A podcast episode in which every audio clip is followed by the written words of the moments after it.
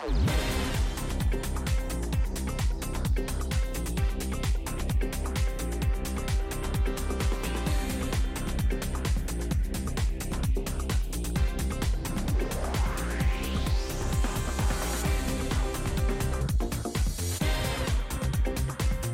Hoy a las 10 de la mañana la presidenta Ángeles Armisen, la presidenta de la Diputación, va a acompañar a la vicepresidenta primera y diputada de Hacienda y Administración General, María José de la Fuente, para presentar el Plan de Igualdad de Palencia 2023-2027. Y a las diez y media, la alcaldesa de la capital, Miriam Andrés, acompañada por la concejala de Impulso Económico, Judith Castro, el vicerrector del campus de Palencia, Julio Javier Diez, y la vicedecana, Judith Quintano, van a presentar las conclusiones obtenidas en el proyecto de investigación de caminos escolares en la sala de concejales del Ayuntamiento de la capital. A las 11, la concejala de Impulso Económico, Judith Castro, y el concejal de Cultura, Fran Fernández, van a hacer entrega de los galardones a los premiados en los concursos navideños de fachadas, escaparates y belenes en el Salón de Plenos del Ayuntamiento.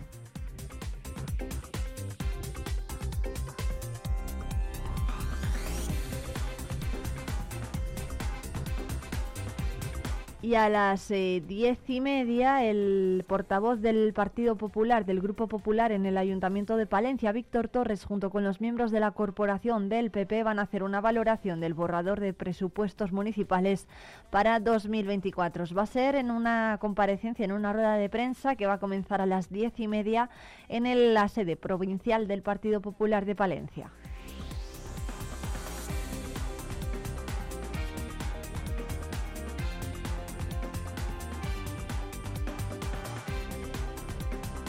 Y a esa hora, rueda de prensa también en el pabellón municipal previa al partido ante el Básquet Girona con el entrenador del Thunder Palencia, Luis Gil.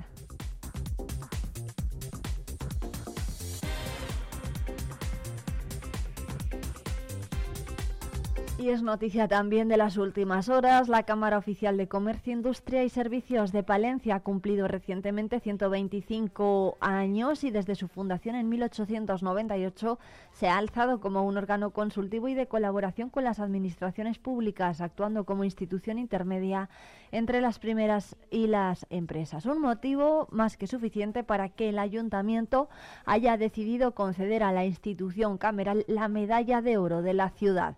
Se ayer en la Comisión de Cultura en la que se aprobó de forma provisional el, inicio del expediente para la concesión de este emérito con los votos a favor de todos los partidos, Partido Socialista, Partido Popular, Vamos Palencia y Vox, excepto Izquierda Unida Podemos, que optó por la abstención.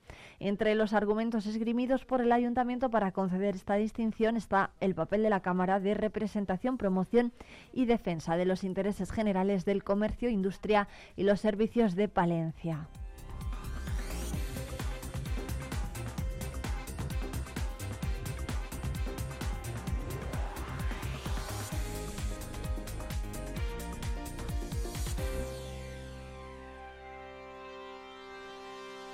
Y son las 9 y 6 minutos. Enseguida llega ya la información del campo.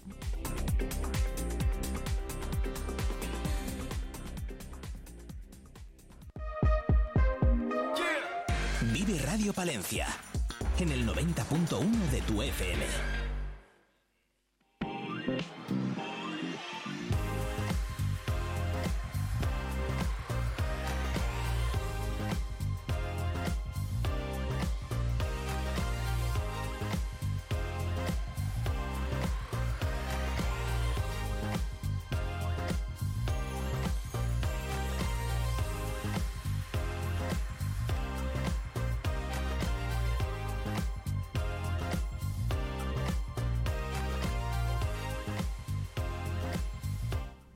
Hoy en Vive el Campo tenemos la visita de Blanca Martín de Tractores y Tacones. ¿Qué tal, Blanca? Buenos días. Hola, buenos días, Tracto Taconeros. Bueno, muchas gracias por venir.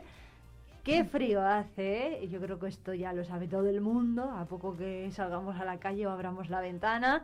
¿Y esto cómo está perjudicando al campo? O bueno, ¿cómo va a perjudicar al campo la temperatura que está haciendo estos días? ¿O no? A lo mejor no, perjudica. ¿O no? frío, frío, hace frío. Se nota que nos ha nevado ya arriba por, por la montaña y aquí abajo de Palencia pues, pues nos estamos chupando, chupando el frío.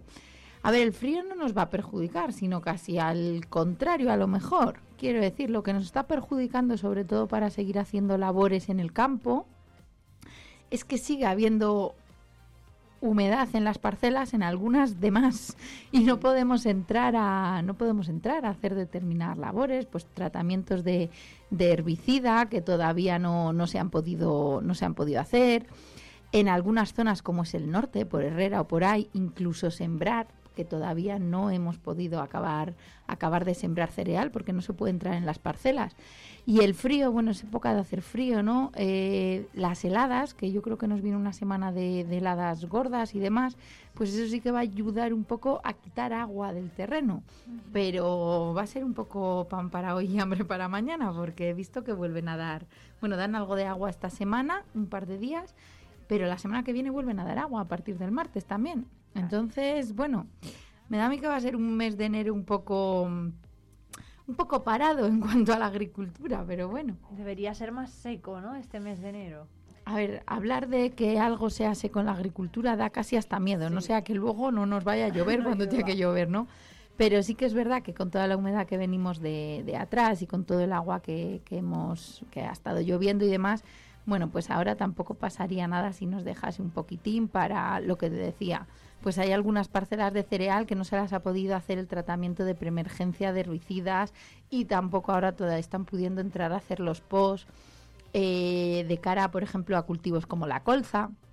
Pues el nada deberíamos de entrar a, aplicar el, el abono nitrogenado Luego hay muchos cereales que ya hemos estado hablando que no se pudieron abonar porque como la siembra ha sido también un poco atropellada por el tema del agua, no se han podido abonar y a lo mejor habría que entrar a tirarles algo ahora por encima.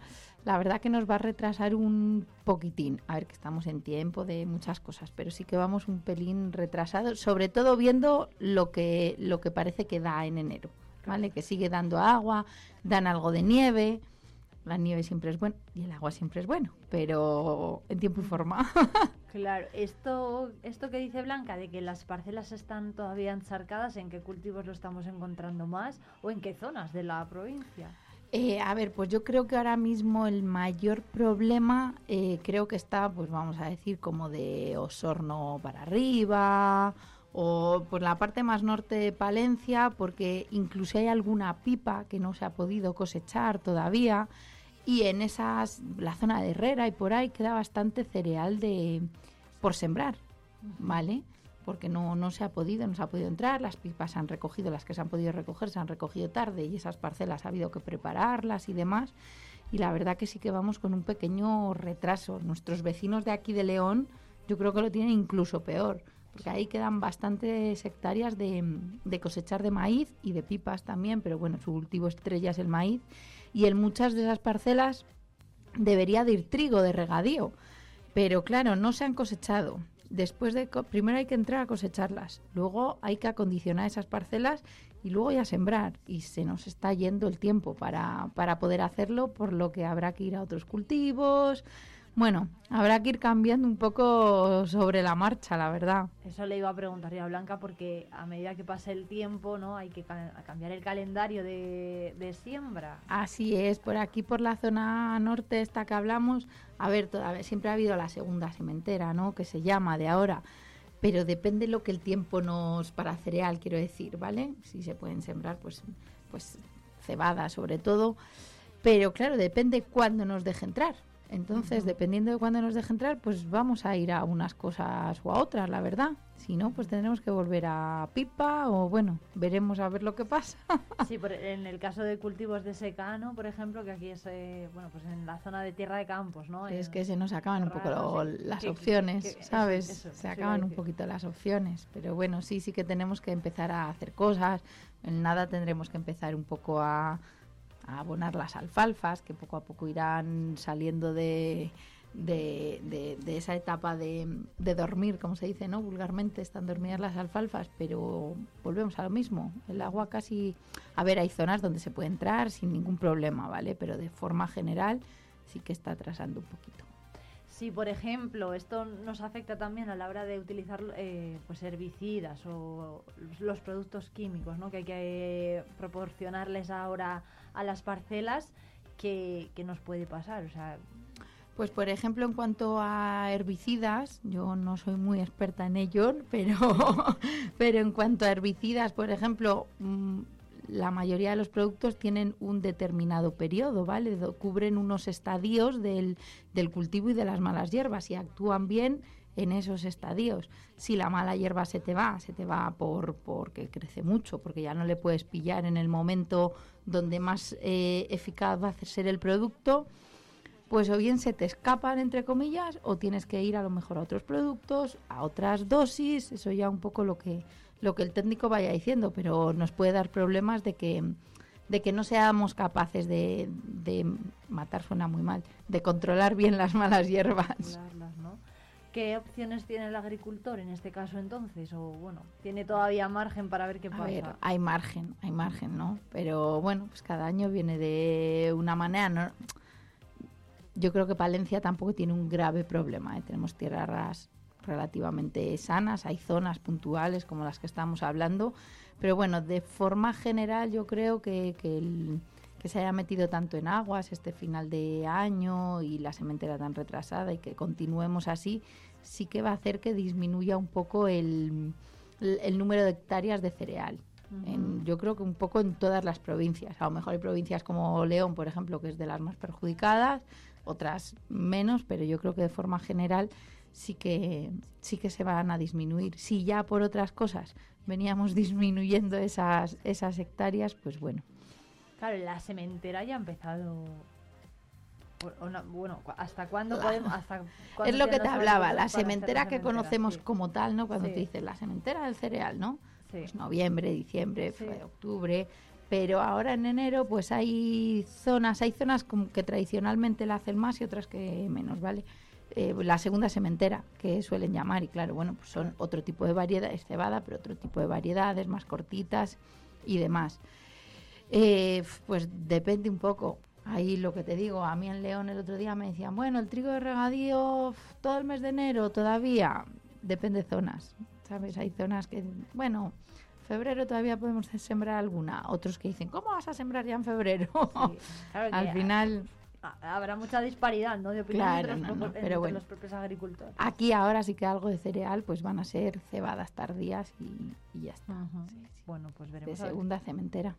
Pero bueno, veremos porque nos quedan muchas cosas por contar de todo el ciclo, de nuevos nuevos cultivos que ahora pues a partir de febrero, mediados de febrero, finales de febrero pues empezaremos a, a sembrar que cultivos yo que sé pues como la remolacha, patatas, maíz, y demás que nos quedan, nos quedan por, por contar muchas cosas. Esos, esos, segundos cultivos, ¿no? De, ¿Cuáles serían? ¿Cuáles son? Pues yo creo que ahora ya, finales de febrero, lo que hablamos más o menos, empezaría la remolacha, luego patata, maíz, eh, ya un poco más adelante maíz dulce, que tenemos, hablaremos algún día de ello, porque tenemos una zonita de, de, sí, de Palencia, sí, sí, que tienen, tienen maíz dulce, la verdad.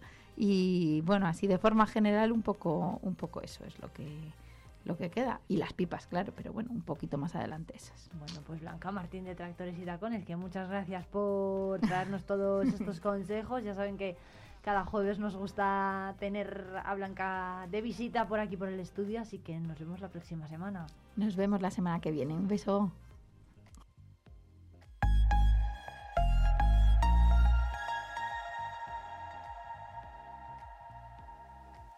Agricultor, ganadero. Asaja Palencia te ofrece información, formación y asesoramiento y defiende tu sector. Visita nuestras oficinas y asajapalencia.com. En Vive Radio escuchamos lo que pasa a nuestro alrededor y te lo contamos. Para informarte. Para entretenerte. Para emocionarte. Con las voces más locales y los protagonistas más cercanos. Vive tu ciudad. Tu provincia. Vive su cultura. Su música. Su actualidad. Su deporte. Sus gentes. Vive lo tuyo. Vive tu radio. Vive Radio. Palencia. 90.1.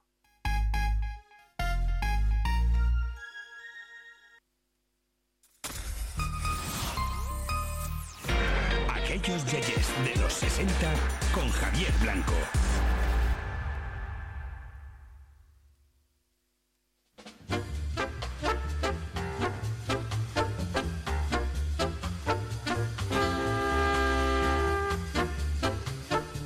Javier Blanco, ¿qué tal? Buenos días. Hola Irene, Eh, muy bien. Eh, ¿Qué tal las vacaciones de Navidad? Eh, Normales, normales. vacaciones. ¿Se ha notado mucho? Hombre, claro que se ha ¿Ah, notado sí? mucho. ¿No ves que les hemos dado vacaciones a todos los habituales? Ya, ya, ya. A todas las secciones habituales y todos los colaboradores. Bueno, casi casi todos, no, no, sé, no te sabría decir exactamente, pero casi todos han podido Lo, liberar. lo he notado, ¿eh? O sea, Sí, Sí. bueno. ¿Qué- ¿Con quién vamos a hablar hoy? ah, sí. Bueno, pues mm, como hacemos, ya sabes, eh, por, por partes, eh, bien sea por temas, bien sea por biografías de los grupos, en este caso, y bueno, y también por los que fueron solistas en su día y, bueno, pues tienen sus grabaciones de hoy en día, etcétera, etcétera, alguno incluso como discos editados, el caso de, de Luis Aguado, ya sabes, bueno. Pues hoy hemos traído un solista de un grupo palentino pionero y creo que fue un referente para otros grupos de, Palencia. Sinceramente, si hay tres, cuatro grupos de Palencia que podemos decir que son referente entre los pioneros de la música moderna que se llamaba entonces en Palencia, yo creo que el grupo Los Ibers es, uno de ellos. Y precisamente hoy a quien traemos aquí es al solista de aquellos años y que ha seguido y sigue cantando.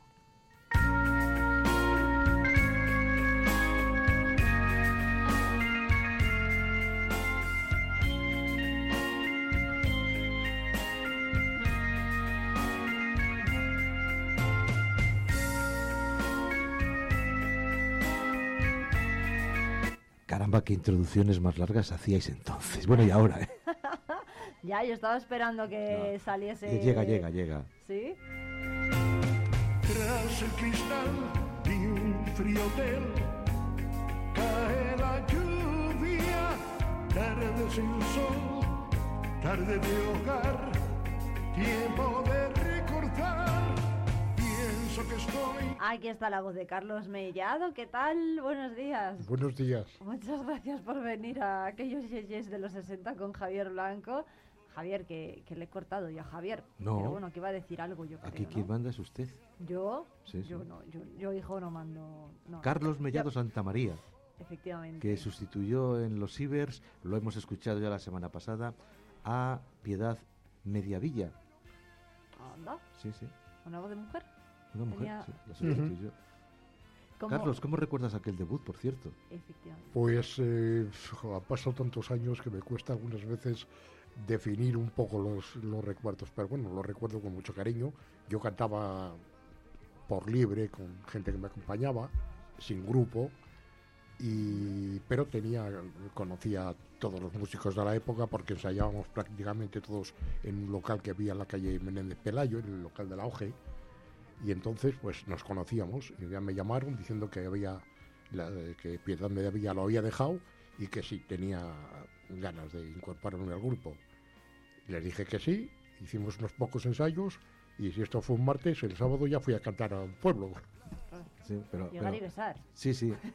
Además es que en los pueblos les pasaban cosas rarísimas. Cosas ¿Sí? rarísimas. Ya, si debutó en un carro, o ¿Esto sea, en un año, remolque. ¿De qué año estamos hablando? Sesen- 66. 66. Y esta, este tema que estamos escuchando también No, se bueno, cantaba en se cantaba en entonces, lo cantaba Carlos en, eh, con los con los Cibers Cibers. en aquellos años, pero esta grabación es una grabación más Posterior, actual, sí. más actual, sí. Es que estos han seguido. Se jubilaron y cuando les llegó la jubilación les entró de nuevo el gusanillo de la música y ahí, claro, eso es lo que pasó. Es que cuando uno tiene tiempo, pues es lo que pasa. Ah, ¿no? Oye, pero que estaba diciendo Carlos que debutó de un carro. eh, en un carro, sí, que- en un remolque. En un remolque.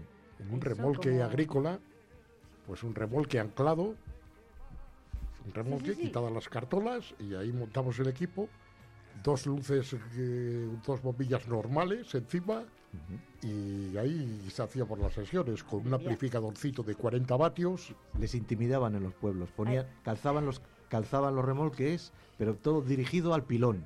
Y, y entonces lo- los- la juventud del pueblo les exigía, y, y más, no, no os vayáis, tenéis que seguir. Y estos como dijesen que no, estos y otros pilón, muchos, si no hay quitaban pilón. las calzas y les decían, hoy o quitamos todas las calzas y os vais al pilón, o al río, a veces, Claro. a veces se enfilaban al río. Oye, Carlos, musicalmente, eh, ¿cómo te definirías? ¿Quién es Carlos Mellado Santa María? Pues hombre, yo soy un cantante absolutamente autodidacta, con un timbre de voz que me permite cantar muchas canciones, otras no, porque no. Yo he sido muy mal cantante de rock, por ejemplo, porque no, no se acomoda mi voz a- al rock, pero en cambio he sido un buen baladista, creo, ¿eh? Sí. Y un lo que antes llamaban un croner, un crooner, Sí. como Frank Sinatra. Sí. Ojo, Ah, eh, sí, estoy ma- haciendo- Hasta tal punto que cuando Carlos entró en, en los Ibers, a sustituir, como decíamos, a, a Piedad Mediavilla, que venía ya de los planetas, fue una transformación, los cuatro planetas y los Ibers fue lo mismo. Bueno, pues eh, en el grupo, en los Ibers, tuvieron que cambiar, no, no todo el repertorio, evidentemente, pero sí muchas de las canciones que, que cantaba el grupo y añadir otras que le iban precisamente a su voz. Alberto Cortés, etcétera, etcétera. ¿Eh, Carlos? versionábamos mucho a los grupos de, de entonces, ¿eh? Brincos, Sí, Mitos, Pasos. eh, eh, claro, Mustang, estos Lone Star. Lone Star. Versionábamos mucho a los, a los grupos de entonces que además funcionaban muy bien, ¿eh? estaban todos en la cresta de la ola, todos vendían ¿no? discos por un tubo. Sí, y si le pedían a alguna más rockera, que decía Carlos Mellado? Pues bueno, eh, que, que no. hecho ese preámbulo de que yo, mi voz da para lo que da, pero cuando vas a amenizar una fiesta en un pueblo o en un baile, te toca cantar de todo. Y he cantado rock. O sea Ah. que, Y pasodobles. Oye, lo del carro, que me he quedado yo ahí con... O lo del, lo del remolque, ¿en qué pueblo fue? Irene, que esto era muy frecuente. Sí, Pues- sí, bueno, pero bueno, pues a ver en qué pueblo fue. no estoy muy seguro, pero no nos recordar que en Tariego de Cerrato. En Tariego, ay, mira, al lado de mi pueblo. Me parece. ¿eh? No, en Palenzuela. Pale- En Palenzuela. ya no lo sé yo tampoco. En. Palenzuela, en Tariego, ya no lo recuerdo. ¿Estaba Javier Blanco ahí también? No. Ah, vale. No, no, Seguramente, seguramente en Palenzuela, En Palenzuela. Sí, el Bueno, pueblo que de las cebollas.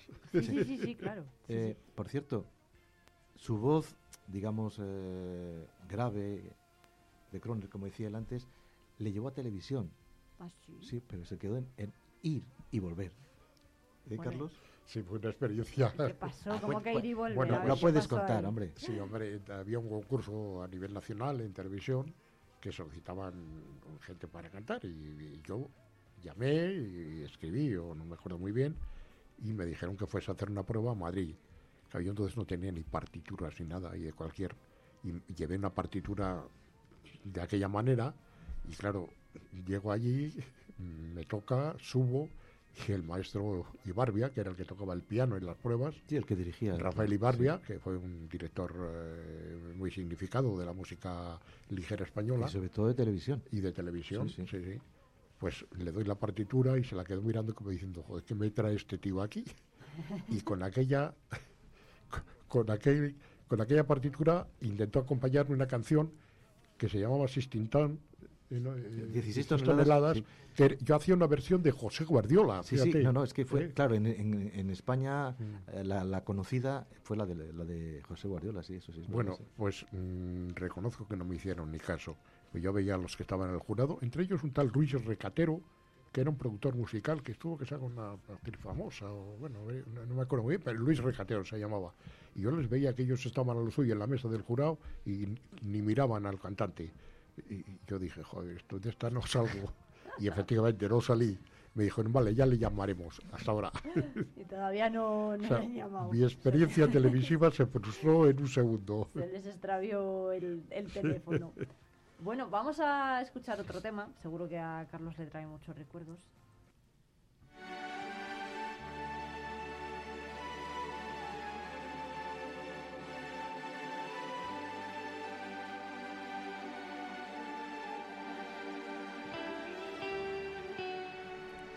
Aquí las introducciones nos dan para preparar el menú del lo, día. ¿eh? lo estaba pensando. Bueno, llevamos, esta es la introducción original de la llevábamos canción, 10 ¿eh? segundos. Javi, Ah, qué bueno. prisa. No, no, prisa no, es que mm, ya sabes lo que pasa con el tiempo. Bueno, ya que, que se va volando. Y Que- tenemos que escuchar a Carlos un poco, claro. Eso, ¿En directo? Dale, no, dale. No. Ah, en directo ya. Ah.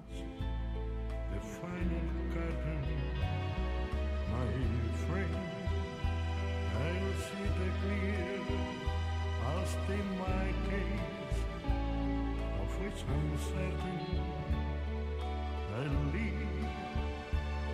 ele desfrou, ai, jovem.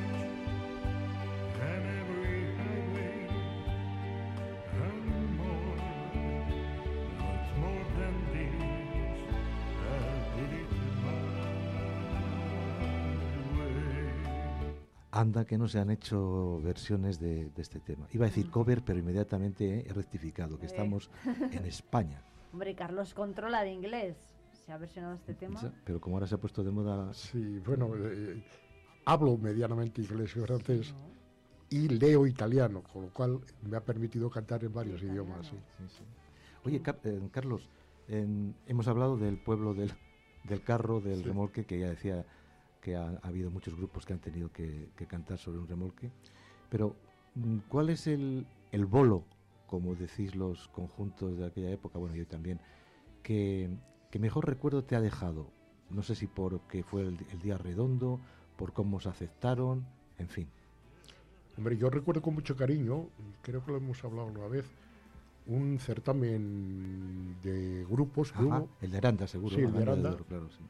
y llegamos allí y nos quedamos asombrados porque hacíamos el- el- la actuación en la Plaza de Toros, la Plaza de Toros de Aranda llena, nosotros un equipito modesto y bueno, hicimos una actuación perfecta, bueno, redonda, ganamos el premio de conjuntos y ahí iba gente de Valladolid y de, Y de Madrid. y de Madrid Que tiemblen los del sonorama. Sí, sí. Ahora. y ganamos. Y bueno, oír a la, a la gente gritar. Claro, nosotros eh, hicimos un, un- cruzamos una línea que, que fue curiosa. eh, pasamos, pa- se pasó de las orquestas de hombres más o menos mayores con una cajita y un saxo y un tal a chicos jóvenes con guitarras eléctricas con el pelo más o menos largo y tal y aquello fue tremendo o sea ese cambio de repente fue tremendo ¿No hay fotos de ese certamen, por ejemplo? No, para ver del cómo estaban certamen los no tengo. Tengo Sí. Pero fotos de fotos de aquella, entonces, sí. de aquella época sí. Pero bueno, ya sabes, llegó la Beatlemanía y Sí, como sí, todos los claro, todos los grupos eh, intentaron seguir a los Beatles, pues eh, lo que decía Carlos antes de las melenas y, y todo eso. Pero te falta lo mejor. Te falta lo mejor, que, que muy redondo quedó el, el concierto aquel, el bolo, pero mm, lo que no cuenta es lo que pasó con las fans, el fenómeno fans. Ah, bueno, sí, fue Ah. como, como con los Beatles igual, o sea, Sí, sí, sí, las sí. chicas gritando y bueno, bueno, bueno, un- y ¿En nos quedábamos, estábamos sorprendidos porque no nos, no nos imaginábamos aquella reacción entre la gente joven, ¿no? O sea, ya eran fue- conocidos los Ibers. Sí, eh, sí, sí, sí, sí, sí. Fuera de Palencia. Sí, sí. Claro, pero te explico también por qué. Ellos actuaban eh, en bastantes ocasiones en la sala de fiestas de, de Aranda de Duero. Y además tenían una eh, amistad con el director de la emisora. Les grabaron unas cuñas que fueron emitiendo eh, antes de- del festival, con lo cual ya jugaron con ventajas. eh, que eso, hay que, eso hay Claro. que decirlo también. sí, Sí, sí. Aranda, de Duero es una plaza donde tocamos mucho y teníamos mucho éxito allí. La verdad es que teníamos trillado la, La, el coso, La nunca zona, mejor dicho. la sí, zona, eso sí. es.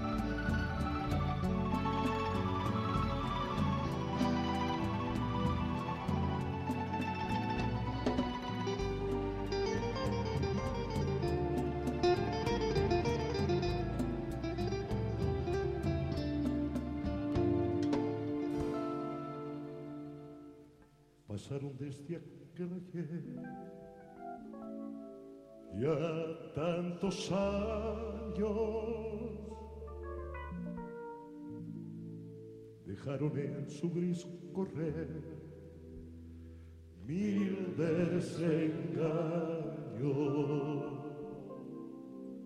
Mas cuando quiero recordar nuestro pasado. Se queda embelesado el propio Carlos Mella- Mellado escuchándose. Yo que le estaba bajando la canción para ver si se arrancaba. Hombre, yo sé que es difícil, pero a lo mejor se, se arranca. pero, ¿Quién- pero quién se arranca? acompañados. Se, se arrancó Pedro, can- Sí, Cantarelas. sí. Eh, dale, dale, sube, sube lo que esté Carlos también. te sentiré. Yo sé que estoy ligado a ti más fuerte que la hiedra.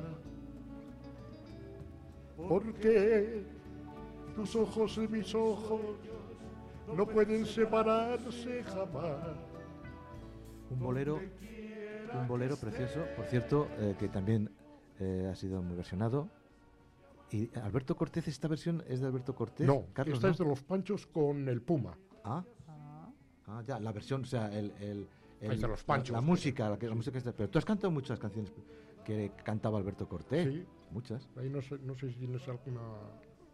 Mm, no lo sé. eh, si Castillos en el aire, Sí, eh, en un rincón del alma, las palmeras. las palmeras canté sí, al principio, luego ya lo dije lo de las palmeras. Ya. Oye, ¿por qué? eh, lo que decía yo antes, es- se lo comentaba a Irene, bueno, y a ti. eh, tenéis un periodo con los Ibers, los Ibers bueno, medio desaparecen porque nace Latino y, y los, mm, los Pata Negra, como decíais vosotros, los Ibers mm, que funcionasteis durante un periodo de tiempo largo, eh, lo dejasteis. Pero volvisteis precisamente en aquellos 20 años. ¿O fue lo que os volvió No, a unir antes, de alguna manera? Yo creo que antes, te cuento, sí. Eh, bueno, lo de latino fue mucho después porque yo ya no estaba en el grupo. Claro, claro. Eh, los Ibes Pata Negra, que eso era una, una frase que decía el difunto Carlos García Moro, estuvimos 10 años juntos los mismos tocando. Bueno, pues Carlos, eh, oh, por cierto, hemos hablado de la plaza de Aranda, pero sé en Palencia qué escenario recuerda. Pues todos, que- todos los, aquí hemos tocado en todos los escenarios posibles. Las claro. salas, ¿no? En el Bolonia, en el Monterrey, estuvimos de titulares primero en la Huerta Abadián mucho tiempo, que luego pasamos a la Ribera, los Yodis, eh, todas las salas que había aquí, esas las teníamos trilladitas, claro. Y luego muchas salas como la de Paredes, la de Carrión, eh, la de Sagún, eran sitios habituales donde tocábamos. La saga, la saga de los Mellado va a seguir por ahí, por esa vía musical.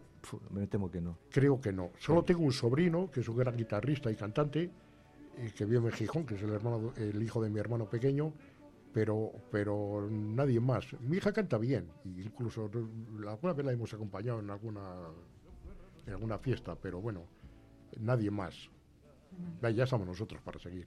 Eso es, bueno, pues Carlos Mellado, que muchísimas gracias por venir. Javier Blanco. eh, Oye, a otro que has hecho cantar en directo aquí, Hombre, pero bueno. el siguiente que se prepare. Sí. Es que si no, que- que, por favor, tendrán que Que iba a cantar. cantar ¿no? una canción italiana muy Sí. bonita. pero- Es que me decía antes Irene lo del tiempo, pues mira, porque miro tanto el reloj y, y miro tanto las, las introducciones de los temas musicales con música solo hasta que empieza a cantar el, el cantante. Pues mira, por esto, porque Bueno, se nos va el tiempo. Pero no nos hemos quedado nada en el tintero. ¡Bo! Bueno, pues lo traemos otro día. Carlos.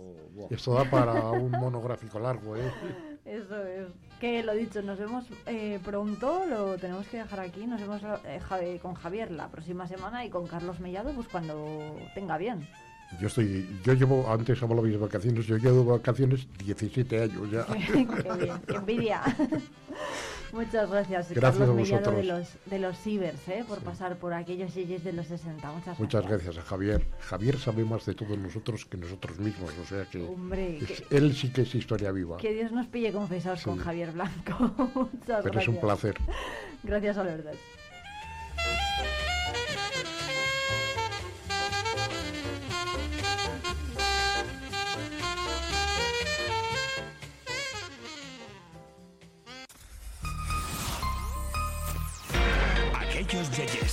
60 con Javier Blanco.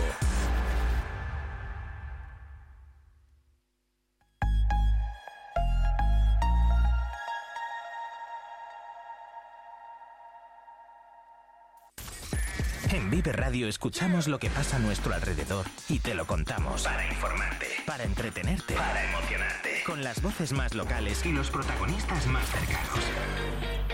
Vive tu ciudad. tu provincia, Vive su cultura. su música, Su actualidad. su deporte. Sus gentes. Vive lo tuyo. Vive tu radio. Vive Radio. Palencia. 90.1. Vive Palencia. Con Irene Rodríguez.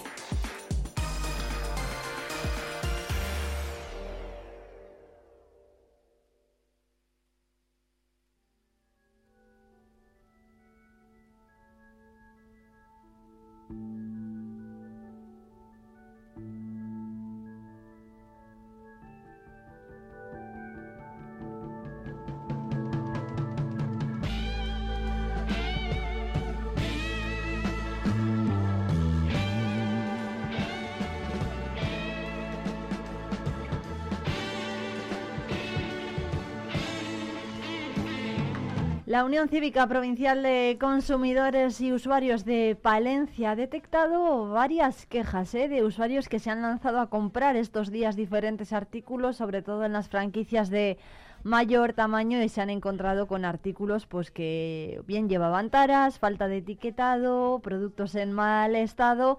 César de los Bueyes es el secretario de UNAE en Palencia. Buenos días, ¿qué tal? Hola, buenos días, Irene. Muchas gracias por venir al estudio para contarnos, bueno, qué, qué se está detectando de la uni- desde la Unión en esta campaña de rebajas. Bueno, pues eh, como hemos dicho en el artículo, en la nota de prensa, eh, lo que suele ser habitual en estas épocas, no es una cosa nueva.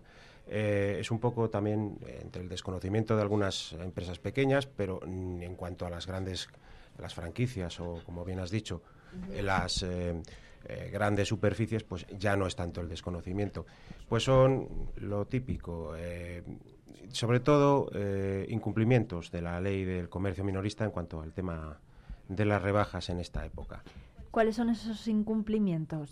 Bueno, pues hemos detectado, eh, suelen ser eh, cosas que pasan un poco desapercibidas al que no tiene mucho conocimiento. Por ejemplo, los, eh, los carteles de rebajas. Vemos en algunos sitios que ni siquiera se ponen cuando es obligatorio. Hay que poner un cartel de rebajas bien visible. Y una cosa también que es menos mm, habitual es que se ponga el periodo de rebajas. El consumidor tiene que saber de qué fecha a qué fecha tiene esas rebajas. Luego ya cuando entramos en la eh, en las tiendas también estamos viendo que entremezclados con eh, lo que son eh, los em, distintas cosas rebajadas, hay saldos, hay prendas que están fuera de temporada.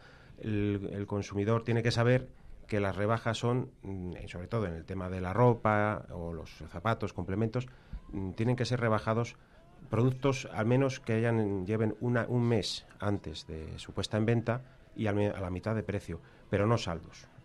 ¿Qué son saldos? Saldos se consideraría eh, prendas o productos con taras o fuera de temporada defectuosos. Entonces son distintos.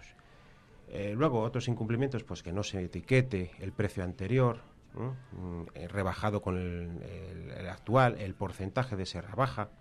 ¿no? Claro, entonces, eh, ¿podemos encontrar productos que no estén rebajados porque sean de temporada o tienen que estar rebajados todos? Mm, lo que dice la normativa es que tiene que estar al menos un 50% de los productos de la- del, comercio en rebaja. ¿eh? Al porcentaje que considere el, vendedor o el propietario de la empresa, pero siempre indicando esa- ese porcentaje y esa rebaja con respecto al precio anterior. ¿Cómo puede saber el consumidor si efectivamente se han inflado los precios de, de los artículos? Que esto es algo que se escucha mucho pues en supermercados, en temporadas como la Navidad o bueno, al revés, ¿no? Las ofertas que se Sí. ofrecen O en el Black a veces, a veces no lo son, en el Black Friday, Exactamente. exactamente. sí. Pues hombre, eh, es un poco complicado, antes lo era, ahora ya con las redes sociales, los móviles, las grabaciones no tanto. Eh, lo- un consejo muy práctico es cuando estoy interesado, lo primero es hacer una lista.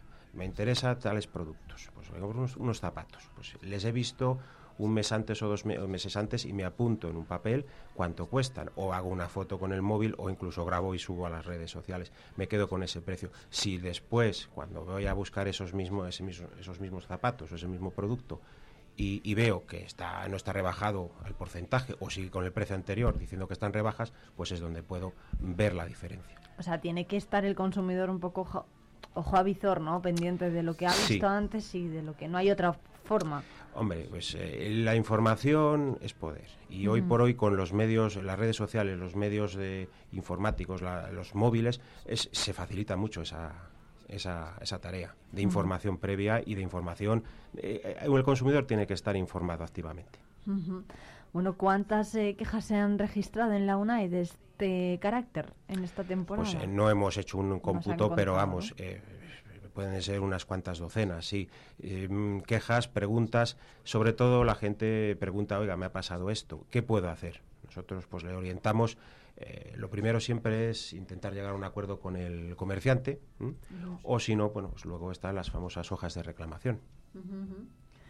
Mm, ¿Somos conscientes los consumidores de, de este tipo de cosas o simplemente vamos de compras y decimos, va, venga, esta camiseta que vale 5 euros y me Mm. lo cojo y, y luego me doy cuenta de, ay, tiene un agujero o tiene un, Pues un eso- ¿no? un sí. enganchón. Eso va por épocas. eh. Yo creo que ahora con eh, las épocas de bonanza no se fija uno tanto, pero cuando ya vienen las épocas de las vacas flacas o, o cuando suben los eh, eh, la vida, pues yo creo que sí que el consumidor se informa más. Y ahora estamos en, en una época, aunque difícil en algunos, algunos temas, en cuanto a la información, pues muy buena para la defensa de los consumidores que tienen que, vuelvo a repetir, tienen que estar informados. Entonces, yo creo que sí, que cada vez eh, está hay un consumidor ma- mejor informado y que se preocupa más de lo que consume y de la calidad de eso que consume. Bueno, hay otro asunto que también está que puede preocupar a- en muchos hogares, que es que el plazo para reclamar los gastos de formalización de la hipoteca van a terminar el 23 de enero. Se inició, bueno, se, se, se corresponden ¿no? a todas las hipotecas que se pidieron antes de 2019. Los consumidores mm, están todavía a tiempo de reclamar estas cuantías. ¿Por qué es importante reclamarlas y cuánto podemos percibir? Eh, vamos a ver, el tema de, las cláusulas abusivas, eh, lo que se llama las, coloquialmente las cláusulas suelo techo, las cláusulas de gastos de las hipotecas, bueno, es una cosa que llevamos ya eh, 10, 15 años de las- desde las asociaciones de consumidores eh, demandando, ha subido muchas veces, ha estado, ha estado en el Tribunal Supremo y ahora se está discutiendo en el Tribunal de Justicia de la, de la Unión Europea. Eh, entonces, mm, yo recomendaría a todo el mundo que tenga una hipoteca antes de 2019 que se informe de esa hipoteca que seguramente tenga esas cláusulas abusivas. Y es tan sencillo como presentar, o bien particularmente, o bien a través de una asociación de consumidores, cosa que yo recomiendo porque sabemos un poco más del tema, una reclamación a ese banco para que no se le pasen los plazos. El tema de los plazos, que se ha dicho esto del 23, pues es un poco discutido y discutible. Eh, sí que es cierto que desde la última sentencia, que se refiere del 2019, pues se ha dicho que, claro, pasan cinco años, pasa la opción de reclamar. Ahora, no es del todo claro. Entonces, ante la duda, yo siempre digo lo mismo, reclame usted. ¿Cómo se puede reclamar? por escrito a la- al- en todos las as- en todas las eh, bancos eh, entidades financieras tiene un servicio de atención al cliente entonces es tan sencillo como o bien pedir una hoja en el mismo banco y rellenarla ¿eh? o hacer un escrito solicitando la nulidad de las cláusulas de la hipoteca nosotros como asociación también podemos orientar y hacer esa reclamación en nombre de los consumidores que o no sepan o no puedan hacerla sin ningún coste. Hay que rellenar, pero hay que rellenar algún formulario, acudir a ustedes, eh, acudir al banco. Opciones, hay un montón de opciones. Entonces, como considere oportuno cada consumidor, nosotros orientamos en la asociación, hacemos esa reclamación a través de UNAE a, los distintos bancos y cajas y luego, eh, según la contestación, pues bueno, pues eh, se va hacia adelante o, no se va hacia adelante con, el consumidor. Pero ya le digo, ante la duda es mejor que consulten a, unos eh, profesionales para buscar esas cláusulas y solicitar su nulidad. ¿De cuánto dinero podemos hablar? Pues Un eh, ejemplo. sí, eh, de cada caso es distinto, porque ya le digo que aunque hay, mu- hay muchas variaciones, pero bueno, se estaba hablando de que los gastos de la hipoteca, como mínimo, una, eh, una hipoteca de las más bajas en su momento, pues podrían ser unos 400, 500, 600 euros los que se gastaron los consumidores eh, pagando esas, esos gastos de formalización y luego el límite, si ya tienen otras cláusulas a mayores, como son las de la famosa suelo y techo, pues podemos estar hablando de 6.000, 7.000, 12.000, 15.000 euros, dependiendo del cómputo de, de- de la hipoteca y de las eh, lo que se pagaba mes a mes, etcétera. Claro, esto da igual, es importante también que la gente lo sepa, que la hipoteca ya se haya terminado de pagar, por ejemplo, también se puede reclamar. Sí, sí, sí, no hay ningún problema. Eh, la justicia europea y la y también el- lo que es la normativa europea ha dicho que las cláusulas abusivas contra los consumidores son nulas y nunca prescriben. Por lo tanto, siempre se puede reclamar. Ujú, Bueno, pues eh, César de los Bois, eh, secretario de UNAE Palencia, muchísimas gracias. Eh, les animamos además a los usuarios a que se pongan en contacto también con ustedes ¿no? para solucionar este tipo de problemas y también recordamos que tenemos las líneas abiertas en el 669 2278 75 y en palencia.viveradio.es para que nos cuenten dudas sobre en este sentido, ¿no? para que UNAI las pueda responder o bueno, pues si tienen alguna petición que hacerles que se pongan también en contacto con ellos y que nos cuenten también si efectivamente se han encontrado con productos en mal estado en esta temporada de rebajas. Nos interesa también saber si los palentinos lo ven de esta forma. César, muchísimas gracias por atendernos eh, y lo dicho, seguimos en contacto y además nos consta que en UNAI también hacen una labor de difusión muy interesante ¿no? en, los centros escolares. Sí, eh, bueno, en general nosotros somos una asociación que eh, siempre decimos lo mismo, que estamos abierta, somos 2.0 o presenciales. Estamos abiertos a cualquier persona. Si tiene usted una duda, eh, como consumidor en sus derechos, porque esto es muy amplio. ¿eh? Estamos hablando de hipotecas, pero hablamos de rebajas, hipotecas, eh, bancos, em, eh, servicios de telefonía. Llámenos, nosotros le llámenos o póngase en contacto en nuestras redes sociales o por correo electrónico, nosotros le atenderemos en lo que podamos sin ningún tipo de cargo. Bueno, pues César de los Boy, secretario de UNAI, muchas gracias por atendernos, nos vemos pronto. Muchas gracias a ti, Irene.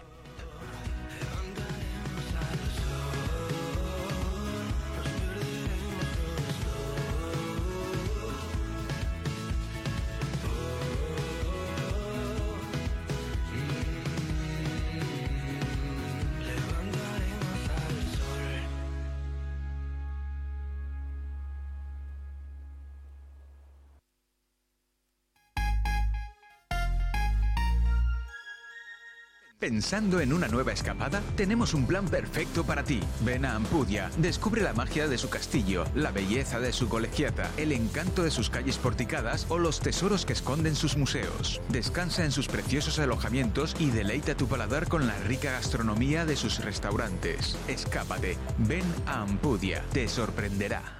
Plaspisa, líder en transformación de materias plásticas. Dispone de soluciones para todo tipo de clientes y empresas. En nuestra nueva planta hemos apostado por la investigación, el desarrollo y las nuevas tecnologías como motor para la fabricación de nuevos productos indispensables para el mercado actual. En Alar del Rey Plaspisa, comprometidos con el futuro. Hornillos de Cerrato, un tesoro escondido en el corazón de Palencia. Descubre su encanto rural, su historia fascinante y su gente acogedora. Ven y vive la experiencia única de Hornillos de Cerrato. En Vive Radio escuchamos lo que pasa a nuestro alrededor y te lo contamos. Para informarte. Para entretenerte. Para emocionarte. Con las voces más locales y los protagonistas más cercanos. Vive tu ciudad, tu provincia. Vive su cultura, su música, su actualidad, su deporte, sus gentes. Vive lo tuyo. Vive tu radio. Vive Radio. Palencia 90.1. Vive Palencia con Irene Rodríguez.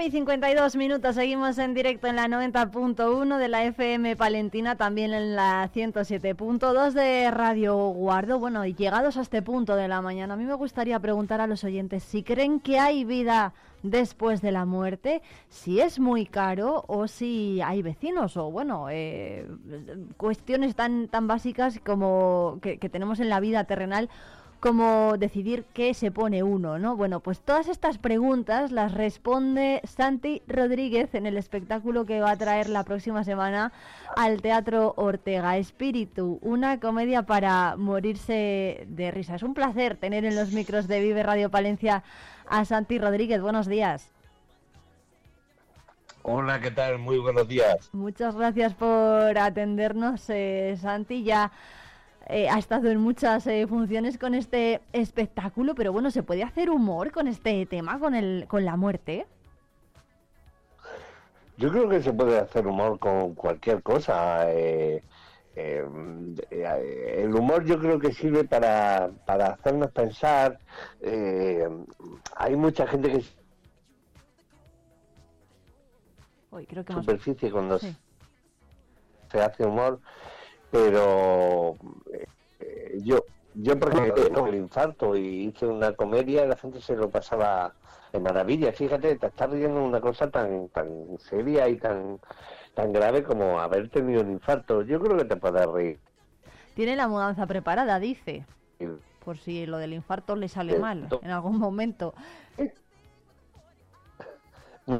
Te oigo que bueno, estamos teniendo algún problemilla ¿eh? de conexión para hablar con Santi Rodríguez. Le decía que, decía Santi que ha sufrido un infarto y ha estado pues eh, a punto casi casi de, cruzar al otro lado, como él mismo dice.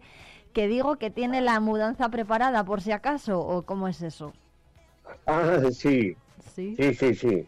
Sí, nada, yo creo que fundamentalmente lo que hago en espíritu es, eh, bueno, pues eh, curiosamente desde el punto de vista de alguien que ha muerto, hacerle un canto a la vida, porque, bueno, eh, le pongo las pilas a la gente de, diciéndoles que, la vida hay que disfrutarla, hay que aprovecharla, que es que es muy curioso, que todos lo sabemos, pero nadie hacemos nada por en consecuencia, y bueno, y sobre eso va un poco espíritu. ¿Cómo, ¿Cómo se hace humor de este estilo y sobre todo después de la pandemia, ¿no? Que hemos pasado todos unos tiempos, unos meses, unos años en casa que no sabíamos muy bien si además podíamos ir de nuevo al teatro como siempre. Sí, pues bueno, yo creo que cada uno hace el humor de una manera distinta. A mí me gusta hacer las cosas eh, muy cercanas, que eh, la gente con lo que hago se identifica, soy un tío muy normal, un tío torpe, un tío a veces muy inútil y, todo lo que cuento la gente se identifica. No quiere decir que la gente que venga al teatro sea torpe e inútil, pero que que, que eh, yo creo que conecto con el público rápidamente caigo bien, que es algo que, no sé por qué, pero a la gente le caigo bien. Yo creo que pues, soy un tío muy normal. Entonces, pues siempre cuando hago un espectáculo nuevo intento tener en cuenta a la gente que va a venir al teatro y que sea un espectáculo sencillito, fluido. Al fin y al cabo la gente lo que quiere es pasar un buen rato. ¿Cómo fue recuperarse de ese, de ese infarto que sufría además el día de su cumpleaños, no? Sí, sí, fue un regalito precioso. fue el único año que no pude decir, ay, lo que yo quería, porque sabes tú que cuando te regalan algo siempre dices eso por quedar bien, pero ese año no pude decirlo. Bueno, pues como siempre, yo, fíjate, eh, veo tanto, tanto el lado bueno de las cosas que al final terminé haciendo una obra de teatro de eso. Eh, yo creo que siempre eh, tienes la copa medio vacía, medio llena, y si haces el ejercicio, verla medio llena, pues te va a ir mucho mejor. Entonces yo siempre estoy acostumbrado a, a intentar verle el lado bueno. Entreno, ¿no? Esto es como el que sale a correr todos los días. Pues esto es igual. Si tú entrenas para ser optimista, y en mi caso lo que hice fue eh, escoger entre qué desgraciada es la vida que me ha mandado un infarto o qué suerte he tenido que tengo una segunda oportunidad y esa fue la que cogí y eso eso fue lo que me ayudó a remontar un poquito. Ya hizo otro monólogo, ¿no? No solamente tiene este espectáculo, hizo el monólogo de infarto, no vayas a la luz. ¿Qué, qué diferencia hay con respecto a, a este espíritu? Bueno, pues fundamentalmente que el protagonista de Infarto, pues era un enfermito que había tenido eso, un infarto, y el protagonista espíritu es una persona que ha muerto y no lo sabe. Y se da cuenta que se ha muerto cuando ve que los de Vodafone ya no lo llaman a la hora de la siesta. Dice, "Hostia, esto, esto va a ser... Entonces, a partir de ahí, bueno, yo creo que a la gente le va a venir bien venir a, al Teatro Cine Ortega porque les voy a dar como señales para que sepan si están muertos o no. Que dicen, bueno, a mí eso no me va a hacer falta. Tú ves películas que dicen, ve a la gente andando que se ha palmado y siguen creyendo que, que están vivos. Pues yo le voy a dar señales de, eh, por ejemplo, hay una señal inequívoca que, eh, que indica que estás muerto. Si tú vas al supermercado y las cajeras del supermercado no te preguntan si quieres bolsa, eso no es normal. Y No, como ¿verdad? eso, alguna cosa más. Sí, sí, yo en el supermercado es un momento de tensión. El otro día estuve comprando en el supermercado y llego y digo, verá, verá, verá. Y me dice, ¿cuántas bolsas quieres? Le pongo, digo, pues póngame seis. Y me dice, "Ja, seis, seis. Como diciendo, no, no ha respondido bien. Madre mía, que son pocas, son muchas. Entonces, si una cajera no te pregunta eso, ahí hay algo raro. Sí, ¿no? Tenemos que preocuparnos Sí. entonces si no nos preguntan Sí, por la sí, bolsa. sí, sí. Sí. Bueno, eh, Santi, yo no sé si es muy complicado desprenderse del personaje del frutero, que a mí me encantaba, ¿eh? que conste yo era muy fan de Siete Vidas, aunque era muy pequeña cuando, cuando veía la serie, pero, pero bueno, era yo creo el personaje favorito de todos en esa, en esa serie y no sé si que, que recuerda con más cariño de ese, de esa, de, de, de Siete Vidas. Pues yo eh, recuerdo con, con muchísimo cariño a ese personaje, a pesar de lo impresentable que era, porque era un personaje que tenía lo peor de cada casa. Pero bueno, sí he conseguido ya hace mucho tiempo y bueno, la gente me sigue recordando. Afortunadamente, pues mira, eso no, yo creo que es normal que te recuerden por algo. Y eh, en este caso me recuerdan por un personaje que, que al que le tienen cariño, pues nada, encantado. Y, y si eso sirve para que la gente venga al teatro, pues maravilloso. ¿Con qué persona, bueno, con qué personaje no, con qué actor o actriz le gustaría actuar si tuviera oportunidad? No sé si hay alguien que se le haya quedado en el tintero de Ajá. momento. Mira, yo hay, hay algún actor, eh, hay gente que admiro mucho en esta profesión. Eh, admiro mucho a Javier Gutiérrez, admiro mucho a mm, Roberto Álamo, a Sierra Chivendía. Hay, hay gente a la que a la que admiro profundamente. Entonces, bueno, pues me encantaría trabajar con, con, con gente así. Me encanta cómo trabaja Natalie Pozas. Entonces, trabajar con gente así, sobre todo fundamentalmente por aprender. Eh, que yo me veo muy chiquitito al lado de ellos.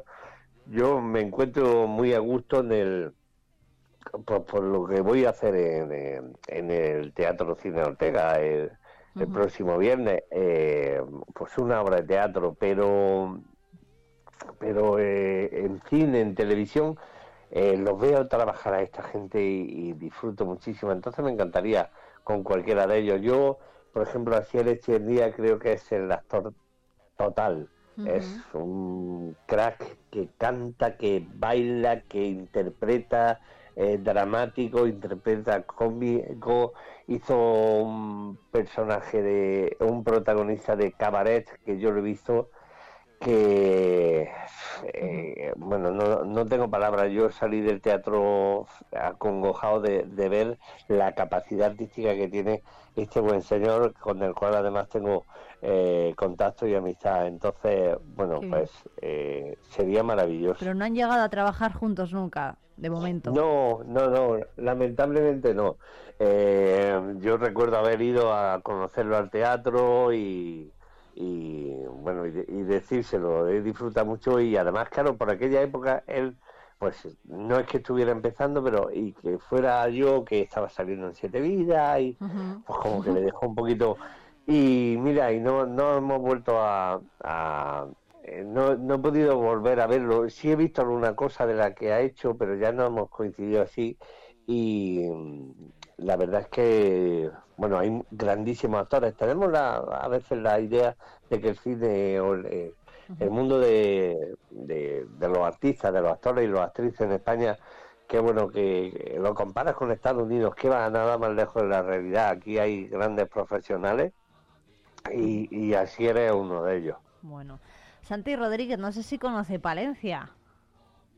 Sí, Sí, sí, mira, además, eh, eh, sí, sí, estuve eh, hace muchísimos años, en el 92, 93, estuve, eh, fue mi primera visita a Palencia al, al, teatro principal, que estaba recién, creo recordar que estaba recién remodelado, había sufrido una reforma y estaba precioso. Y, y luego estaba en el Teatro Cine Ortega. Además tengo relación con Palencia a través de un buen amigo que es Ismael Díaz, que fue entrenador del Palencia. Y yo he salido en Siete Vidas con una camiseta de los Moraos, que ¿en es una peña del, del equipo de fútbol del Palencia. Así es que sí, sí, he estado varias veces. Bueno, pues estamos encantados de que, de que vuelva. Santi Rodríguez va a estar el día 19 de enero en el Teatro Ortega con un- una comedia que es para morirse de risa, Espíritu, una comedia para morirse de risa, efectivamente. Muchísimas gracias por atendernos, que disfrute de Palencia, del público palentino y todavía está la gente a tiempo ¿eh? de comprar entradas, todavía quedan. Así que Muy bien, pues hacer. muchísimas gracias de verdad por vuestra llamada. Muchas- un saludo, Un abrazo muy fuerte. un abrazo, un abrazo grande. Hasta luego. Adiós. Son las 10 de la mañana. Palencia 90.1.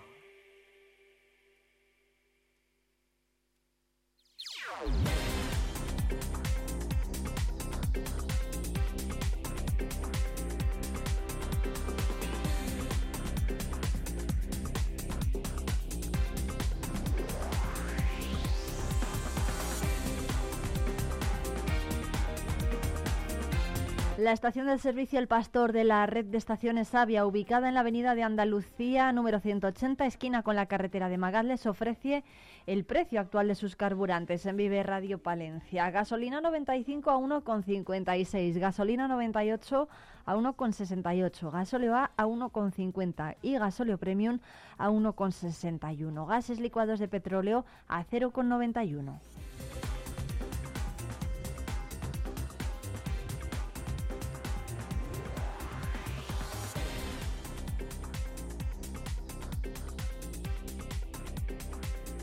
Y a esta hora la presidenta de la Diputación y la vicepresidenta primera, Ángeles Armisen y María José de la Fuente, presentan el plan de igualdad de la Diputación para 2023 a 2027. Y a las diez y media, la alcaldesa de la capital, acompañada por la concejala de Impulso Económico, el vicerrector del campus de Palencia y la vicedecana, presentan las conclusiones obtenidas en el proyecto de investigación de caminos escolares en la sala de concejales del ayuntamiento. Y a las 11, la concejala de Impulso Económico y el concejal de Cultura, Fran Fernández, van a entregar los galardones a los premiados en los concursos navideños, fachadas, escaparates y belenes en el Salón de Plenos del Ayuntamiento.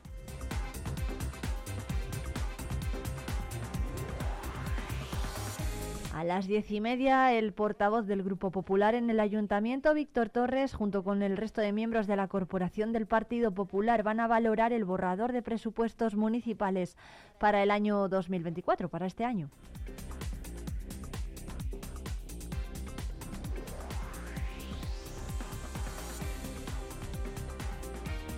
Y a las diez y media también rueda de prensa en el pabellón municipal previa al partido ante el básquet eh, ante el básquet Girona con el tre- con el entrenador del Thunder Palencia, mm, Luis Gil.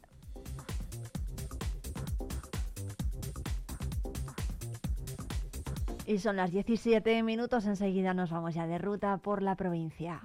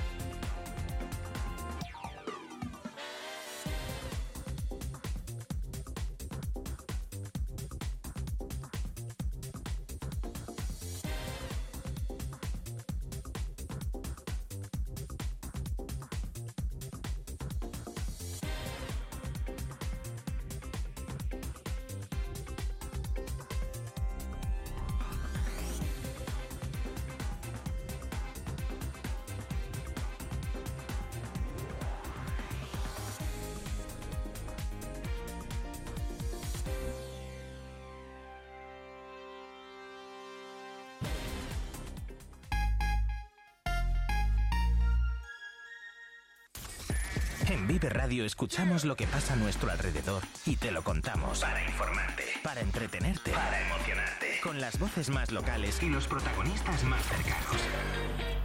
Vive tu ciudad, tu provincia. Vive su cultura, su música, su actualidad, su deporte, sus gentes. Vive lo tuyo. Vive tu radio.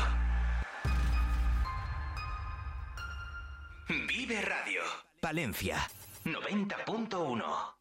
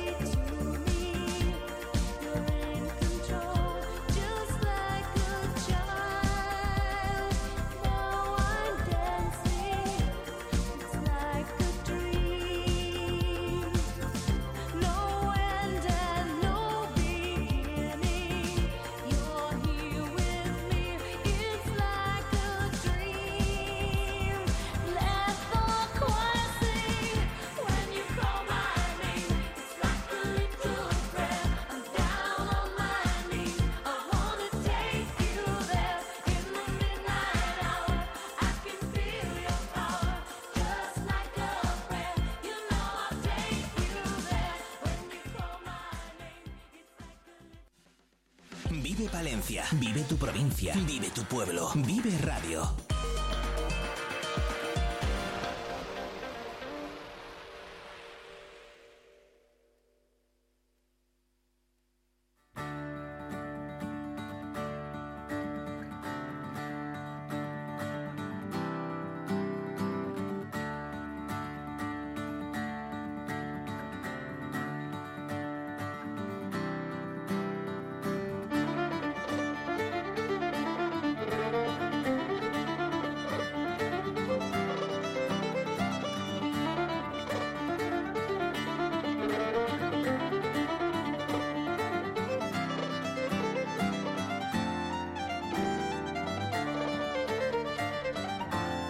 Nuestra ruta por la provincia vamos a irnos hasta el taller y la herrería que José Castrillo tiene al norte de la provincia palentina. Buenos días.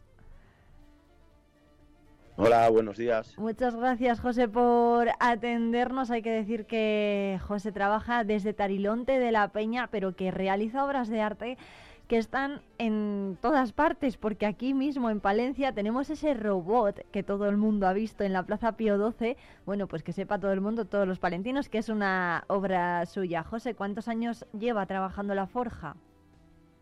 Pues la verdad es que llevo ya alrededor de unos 22 años en, en el oficio. Así que ya va pasando el, el tiempo y, y cada vez uno se hace un pelín más profesional, que es de lo que se trata. Bueno, además hay que decir también que José em, aúna el trabajo en la forja con la música, ¿no? Porque ¿qué tipo de encargos ha recibido últimamente?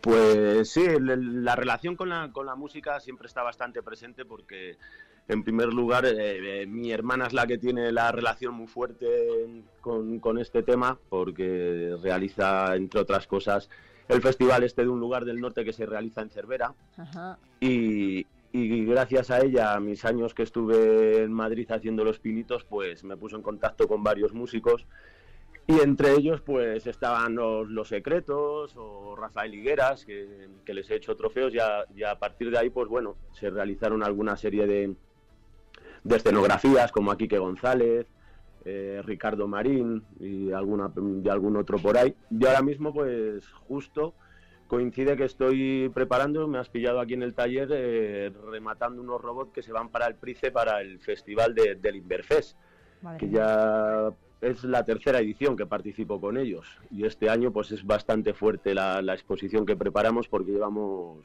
llevo como unas 14 obras. Ujú, te- 14 obras que, que ¿cómo son? ¿Cómo se llenan los escenarios del Inverfest? Que es un festival que se hace en Madrid, ¿verdad?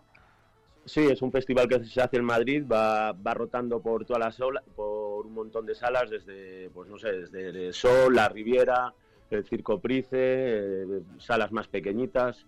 Y, y lo que he preparado ha sido dos sets, uno de ellos es de robots rockeros, un poco haciendo, como bien has presentado al principio, siguiendo un poco este trabajo del robot de Palencia, que, que parece que tuvo bastante éxito y me encuentro muy cómodo realizando esas piezas.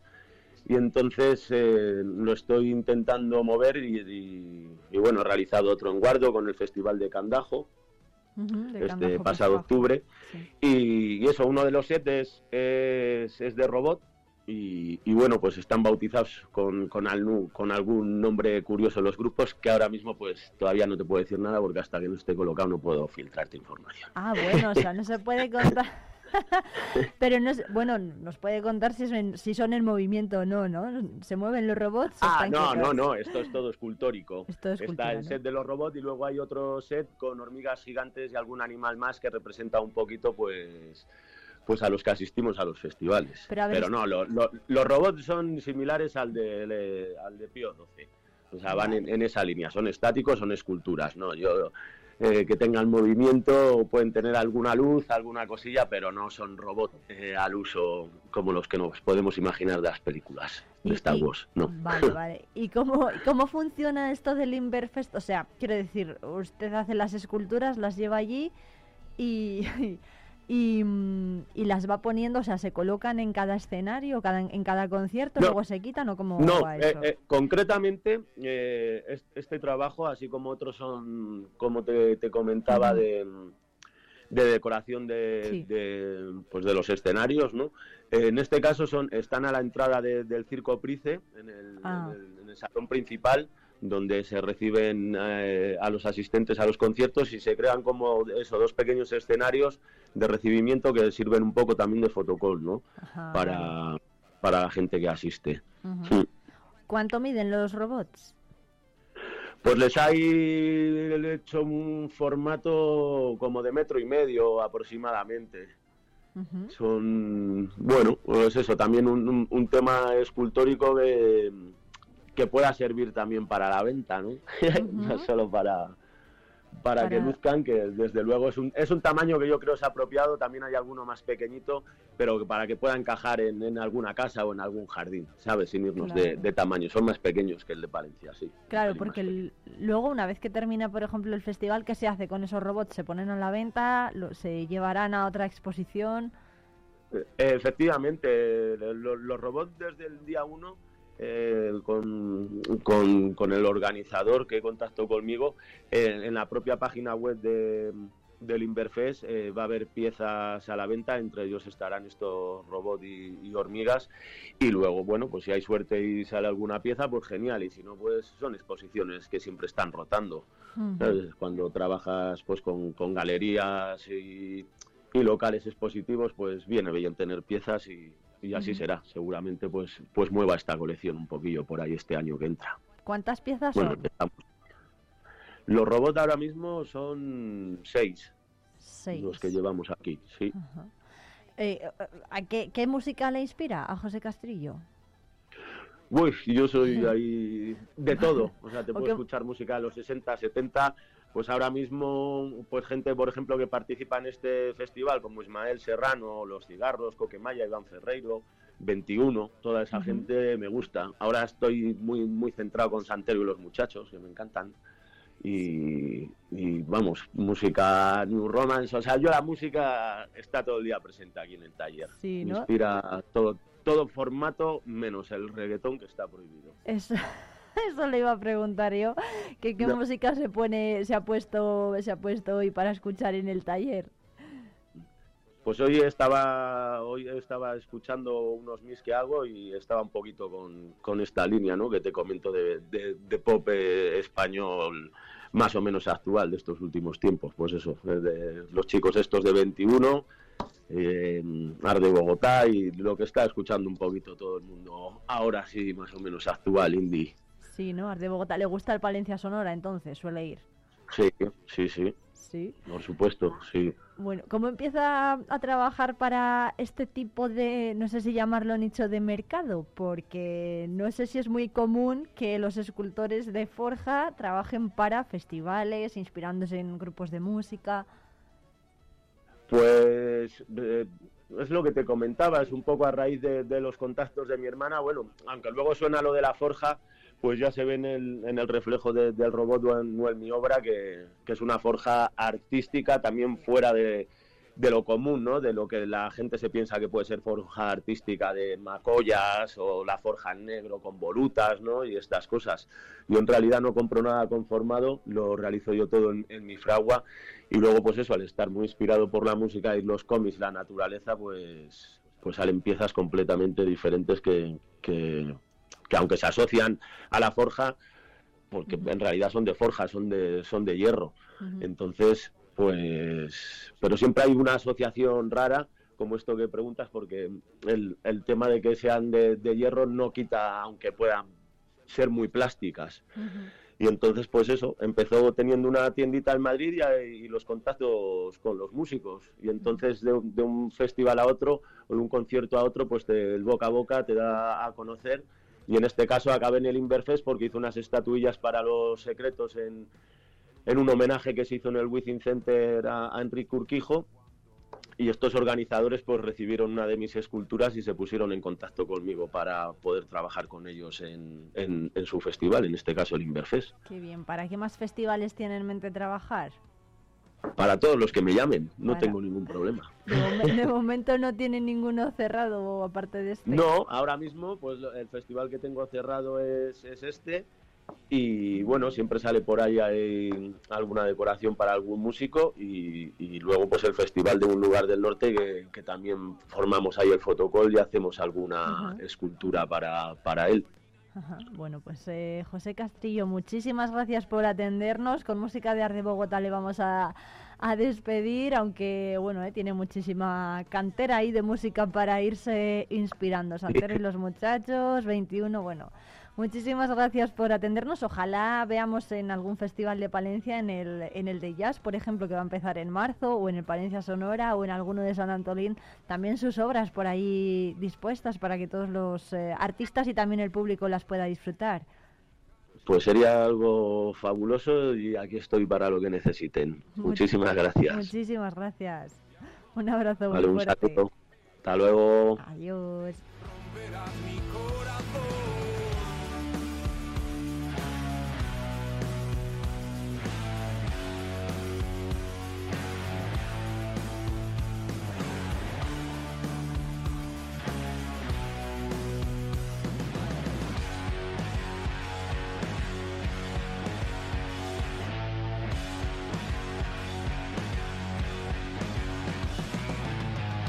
A los perros porque me he escapado.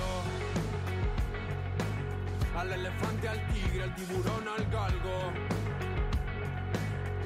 Corred, ladradme, acelerad el carro. Perseguidme a fondo, quiero hacerlo largo, quiero hacerlo largo, quiero hacerlo largo, quiero hacerlo largo.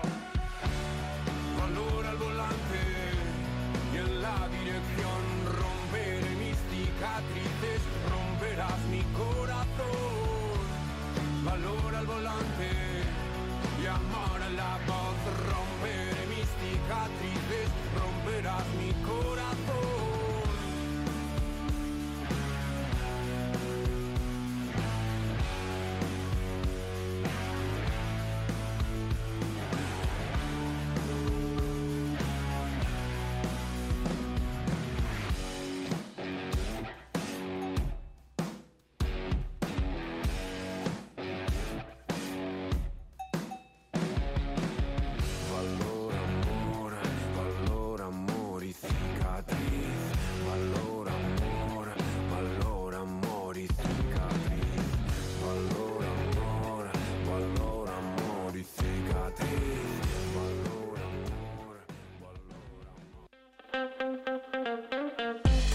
Vive Palencia con Irene Rodríguez.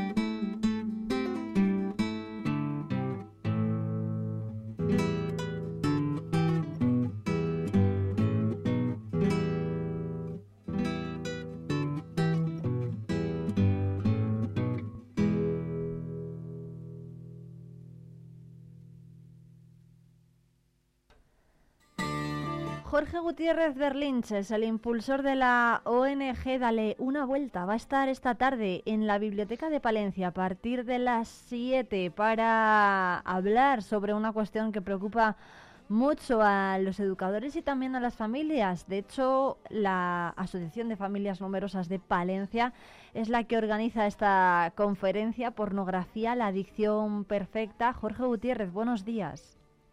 ¿Qué hay? Muy buenos días, Irene. Muchísimas gracias por, por esta ocasión. Muchas gracias por atendernos. Bueno, ¿cuál es la percepción que se tiene desde mm, esta ONG, Dale una vuelta, y también desde la Asociación de Familias Numerosas, desde estas eh, familias, ¿no? que en muchos casos tienen que andar con mil ojos para vigilar eh, y comprobar que, que sus niños y sus jóvenes se comportan de la forma adecuada y que consumen el contenido de Internet de forma ética y, lúdica, podríamos decirlo así. ¿Qué se puede hacer para asesorar sobre todo a estas familias? Pues nada, yo creo que se puede, se puede hacer muchísimas cosas, evidentemente, pero a mí me gusta mucho hablar de, mm, más que de prohibiciones y de controles, que algo hay que hacer, lógicamente, eh, o levantar muros, ¿no? Es mucho mejor eh, ayudar y formar y educar desde que son muy pequeños, ¿no? Y para eso pues hace falta mucha confianza, mucha apertura, escuchar mucho, hablar mucho y bueno, y creo que, que esa es la línea eh, siempre más eficaz y más a largo plazo, bueno, creo que mejor, ¿no? Para todas las familias, sean numerosas o, o no sean numerosas, creo que esa atención de, de los hijos, de las hijas, desde que son pequeños y ir, ir hablando de estos temas, ¿no? De, no solamente del uso de la tecnología, sino también de la sexualidad, de una manera pues muy, muy abierta, de una manera muy, bueno, pues adaptada y, gradual, ¿no? A su edad. Mm, ¿Cómo va a ser la conferencia de esta tarde? ¿Las familias, por ejemplo, van a poder plantearle dudas? Eh, ¿Se va a hacer un poco de forma abierta, em- asamblearia, digámoslo así, para que todas las familias o los asistentes puedan plantear pues, la situación que tienen en casa? Sí, eh, a ver, esta, es la, la sesión, la ponencia de esta tarde será, por un lado, eh, una intervención mía eh, de unos 30, 40, 45 minutos como mucho y, luego la idea es, sí, crear un espacio de abierto de diálogo, de preguntas, de comentarios para, sí, siempre surgen muchas, muchas dudas, muchas situaciones, muchas preguntas. Entonces, mm, desde luego, eh, yo animo a que, a que cualquiera que quiera participar, hablar, preguntar, habrá espacio más que suficiente después, vamos, en la parte un poco más final de la, de la ponencia. ¿Cómo es eh, Dale una vuelta a esta ONG que usted representa? ¿Qué tipo de ayuda se les da a los, a los Sí. usuarios? Pues mira, eh, Dale una vuelta empezamos hace ya nueve años y empezamos sobre todo porque no había nadie que hablara de estos temas España y yo creo que en ese sentido somos y seguimos siendo pues un poco los únicos, creo yo, en cuanto a asociaciones que hablan de, de los peligros de la pornografía y lo que eh, ayudar a la gente que pide ayuda, ¿no? Mm, Que son, pues que son miles, miles de personas que nos escriben, que nos llaman, que quieren algún tipo de ofrecemos terapia online a bajo a muy bajito coste. Ofrecemos también pues recursos cursos online y eh, bueno pues esa parte de ayuda es fundamental y por eso nacimos no lo único que después a lo largo de los años también estamos dando muchas sesiones talleres en colegios en centros educativos en asociaciones de todo tipo. Y, y luego también difundimos pues un- una concienciación, una sensibilización en estos temas que nos parece que son muy actuales, muy necesarios eh, a todos los niveles ¿Qué desde han, nuestra página web. qué han notado en estos nueve años de andadura?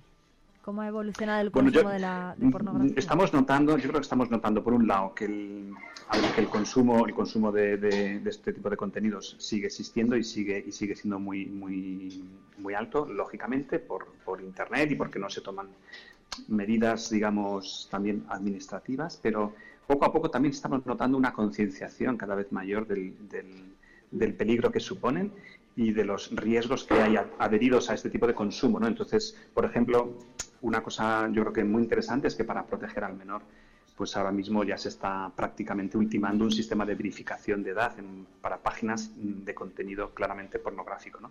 Entonces, bueno, creo que eso es una medida que se ha ido trabajando desde distintas instancias, sobre todo desde la Asociación Española de Protección de Datos, y ellos mismos han dicho que para este semestre eh, pues iba a haber algún tipo de resultado, ¿no? ¿Cuándo comienza a consumirse la pornografía y dónde? ¿En qué, ¿A qué sitios acceden los menores para, para esto? Claro, las, hay muchos estudios, hay cada vez más estudios. Eh, aquí hay que diferenciar mucho también el, tipo de, consumo. O sea, una cosa es ver y otra cosa es consumir. ¿no? Yo creo que esto es importante. Y creo que no hay que alarmarse tanto por el hecho de que alguien vea en algún momento dado, porque eso es inevitable.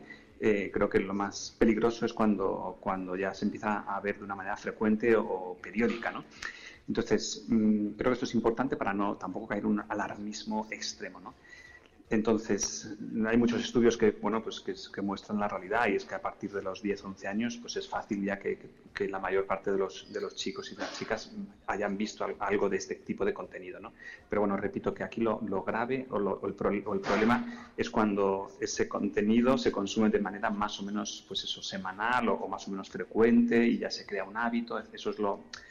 También es distinto encontrarlo de una forma casual, mm, eh, involuntaria a, a buscarlo, ¿no? O sea, creo que también son, son distintas maneras de, de consumir o de ver pornografía, que, que eso es lo que es importante distinguir, ¿no? Hay un dato que además manejan ustedes en la asociación, que es que la mitad de los niños de 11 a 13 años ha visto pornografía en Internet.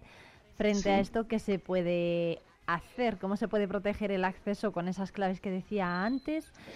¿Se hace Sí, ya? a ver, yo creo, yo creo que, que la mejor prevención es tener la confianza eh, para que una vez que ocurra, si es que ocurre, que tengamos la cercanía, mm, es lo que quiero contar esta tarde, ¿no? Que tengamos la facilidad como padres, como educadores para, para hablar, ¿no? Para preguntar, para que ellos tengan esa confianza de contarnos, de, de comentarlo, cosas que han visto, en fin, creo que eso es lo más importante, ¿no? No tanto el... Hombre, luego, luego hay muchos, muchas herramientas, por ejemplo, pues nosotros también es, es bueno, nosotros y, cualquier persona en general, pues recomendamos, por ejemplo, pues que no se use el teléfono móvil en lugares privados, sobre todo los menores, ¿no? Pues en la habitación, en el baño, pues in- inte- intentar no, no, no, no utilizar a altas horas también de la noche, pues eh, el teléfono móvil, dejar, dejarlo cargado fuera de la habitación. Bueno, son cosas así, eh, saber cuáles son los espacios un poco más ciegos de la casa o, los momentos un poco más ciegos en el sentido de que son momentos en los que también, pues, eh, a lo mejor un menor pues, puede tener más posibilidades de acceder a todo tipo de contenidos y tenerlos un poco localizados. Bueno, yo creo que hay que proteger, hay que, lógicamente no hay que, no hay que chuparse el dedo, pero mm, creo que va mu- mucho más allá, ¿no? O sea, creo que estamos en un momento en el que en el que Internet está metido y va a seguir metido en nuestras casas, en nuestros móviles, a edades muy tempranas y lo que también creo que es mucho más importante es esa visión eh, bueno, de confianza y de poder hablar de todo mm, desde muy pequeños con nuestros hijos para que ellos sean cada vez más autónomos y tengan un pensamiento crítico. Los padres qué dicen frente a esto que está planteando, lo de abrir, hablar de forma más a- cada vez más abierta. Yo creo que lo desean, lo único que, que cuesta, ¿no? Es verdad que cuesta y que a veces no es fácil. No es fácil porque no están acostumbrados, no estamos acostumbrados. Nunca se nos ha hablado de esto en general, de temas así, ¿no? Mm, De una manera como más abierta y creo que en ese sentido somos una generación en la que los padres pues tenemos que empezar un poco sin, sin tener mucha experiencia, ¿no? Pero yo siempre animo a que, que por el hecho de ser padre, de ser madre, ya sabemos más que suficiente y tenemos el- bueno, la capacidad eh, evidente para, para hablar, ¿no? aunque no seamos propiamente expertos o no tengamos una experiencia de hablar de estos temas. ¿no? Entonces yo animo a lanzarse de una manera o de otra aprovechando pequeños, pequeñas circunstancias que da cada día, ¿no? ya sea una, mm, una noticia de Internet, una noticia en televisión, un anuncio, una canción, una serie. O sea, hay multitud de posibilidades para ir hablando de una manera o de otra eh, con nuestros hijos, ¿no? A veces se suele decir como un, un buen momento para hablar de estos temas íntimos es el coche, si uno va solo con su hijo o con su hija. ¿Por qué? Porque no tiene, no tiene posibilidad de escaparse y porque no hay contacto visual, ¿no? Siempre me ha hecho gracia un poco esta, esta idea, pero bueno, puede ser aprovechar pequeños momentos pues para, para conversar, para hablar Sí. mm, de estos temas. Bueno, pero igual un viaje en coche es demasiado corto para hablar de, este, de estos Sí. temas. No, lo que pasa es que yo creo que no hace falta grandes conversaciones a veces. Ah, ¿eh? Creo que, que también hay que aprovechar muchas pequeñas eh, conversaciones, preguntas, comentarios. Yo no estoy hablando de una gran charla o, o- o conversación, que a lo mejor hay que tenerla, ¿eh? pero lo habitual va a ser que en el día a día haya momentos para, bueno, pues para hablar de, de estas cosas o para preguntar o para aclarar o para... Y creo que ahí, pues, mm, o digo lo del coche como cualquier otro ejemplo, ¿no? pero que, que aprovechar pequeños instantes o momentos. Eh, bueno, pues es cierto, ¿eh? desde luego que sí, todo esto los padres eh, eh, a lo mejor se tienen que quitar un poco el miedo a hablar de esos temas y también eh, se debe realizar una labor educativa más intensa en los centros escolares.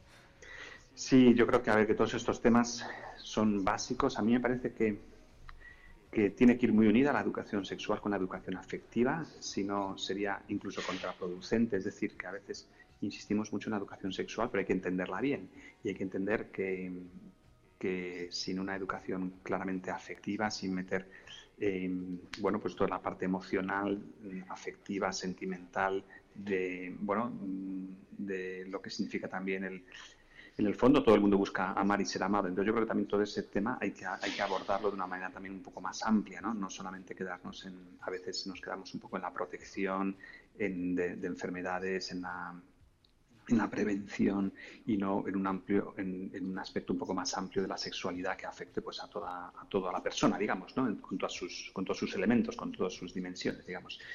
Yo creo que eso sí también es, es importante y que vaya de la mano de los padres también. O sea, yo creo que tiene que haber ahí una especie de, de conjunción de los astros, ¿no? Entre colegio, escuela, padres y, y niños y, ni- y alumnos, ¿no? Y alumnas. Porque creo que eso es importante para, para como remar todos un poco en la misma, en la misma dirección, ¿no? Que no se den mensajes diferentes. Bueno, pues Jorge Gutiérrez, ¿eh? impulsor de la ONG Dale una Vuelta, va a estar esta tarde a las 7 en la Biblioteca Pública. Para ampliar todos estos detalles para quien quiera consultarle dudas también o peticiones y sobre todo para informar a familias e- y, de- y- y educadores también. Está abierta a todos los públicos, así que muchas gracias. Nos quedamos con la invitación y animamos también a todos los oyentes a que se pasen por allí, por la biblioteca a partir de las 7. Muchas gracias. Muchas gracias a ti, Irene, y a todo tu equipo. Hasta, hasta pronto. Un abrazo Adiós. fuerte. Adiós. Adiós, adiós.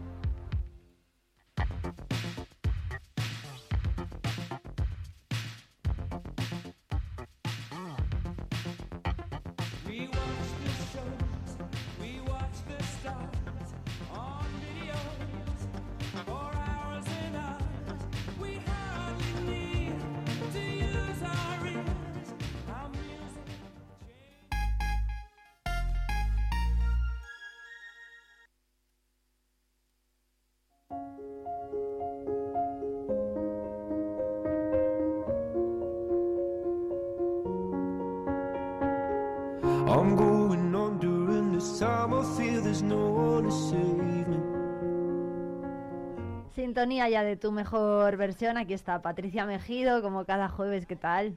Muy bien, gracias a ti. ¿Qué tal estás tú? Bueno, pues muy bien. Hacía mucho que no nos veíamos además en persona porque Ya hemos estado a, a distancia estas semanas de, de Navidad. ¿Qué tal han ido las Navidades?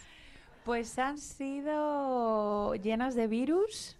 Buf, también. Pero muy, pero muy divertidas. Sí, Sí. también, también hemos caído. Mi familia hemos estado los tres malitos. Vaya por Dios, bueno, pues es lo que tiene tanta reunión, ¿no? Y tanto... Sí, tanto ajetreo, sí. y tanto verdad frío también, que hace- ha hecho un frío que, que para qué.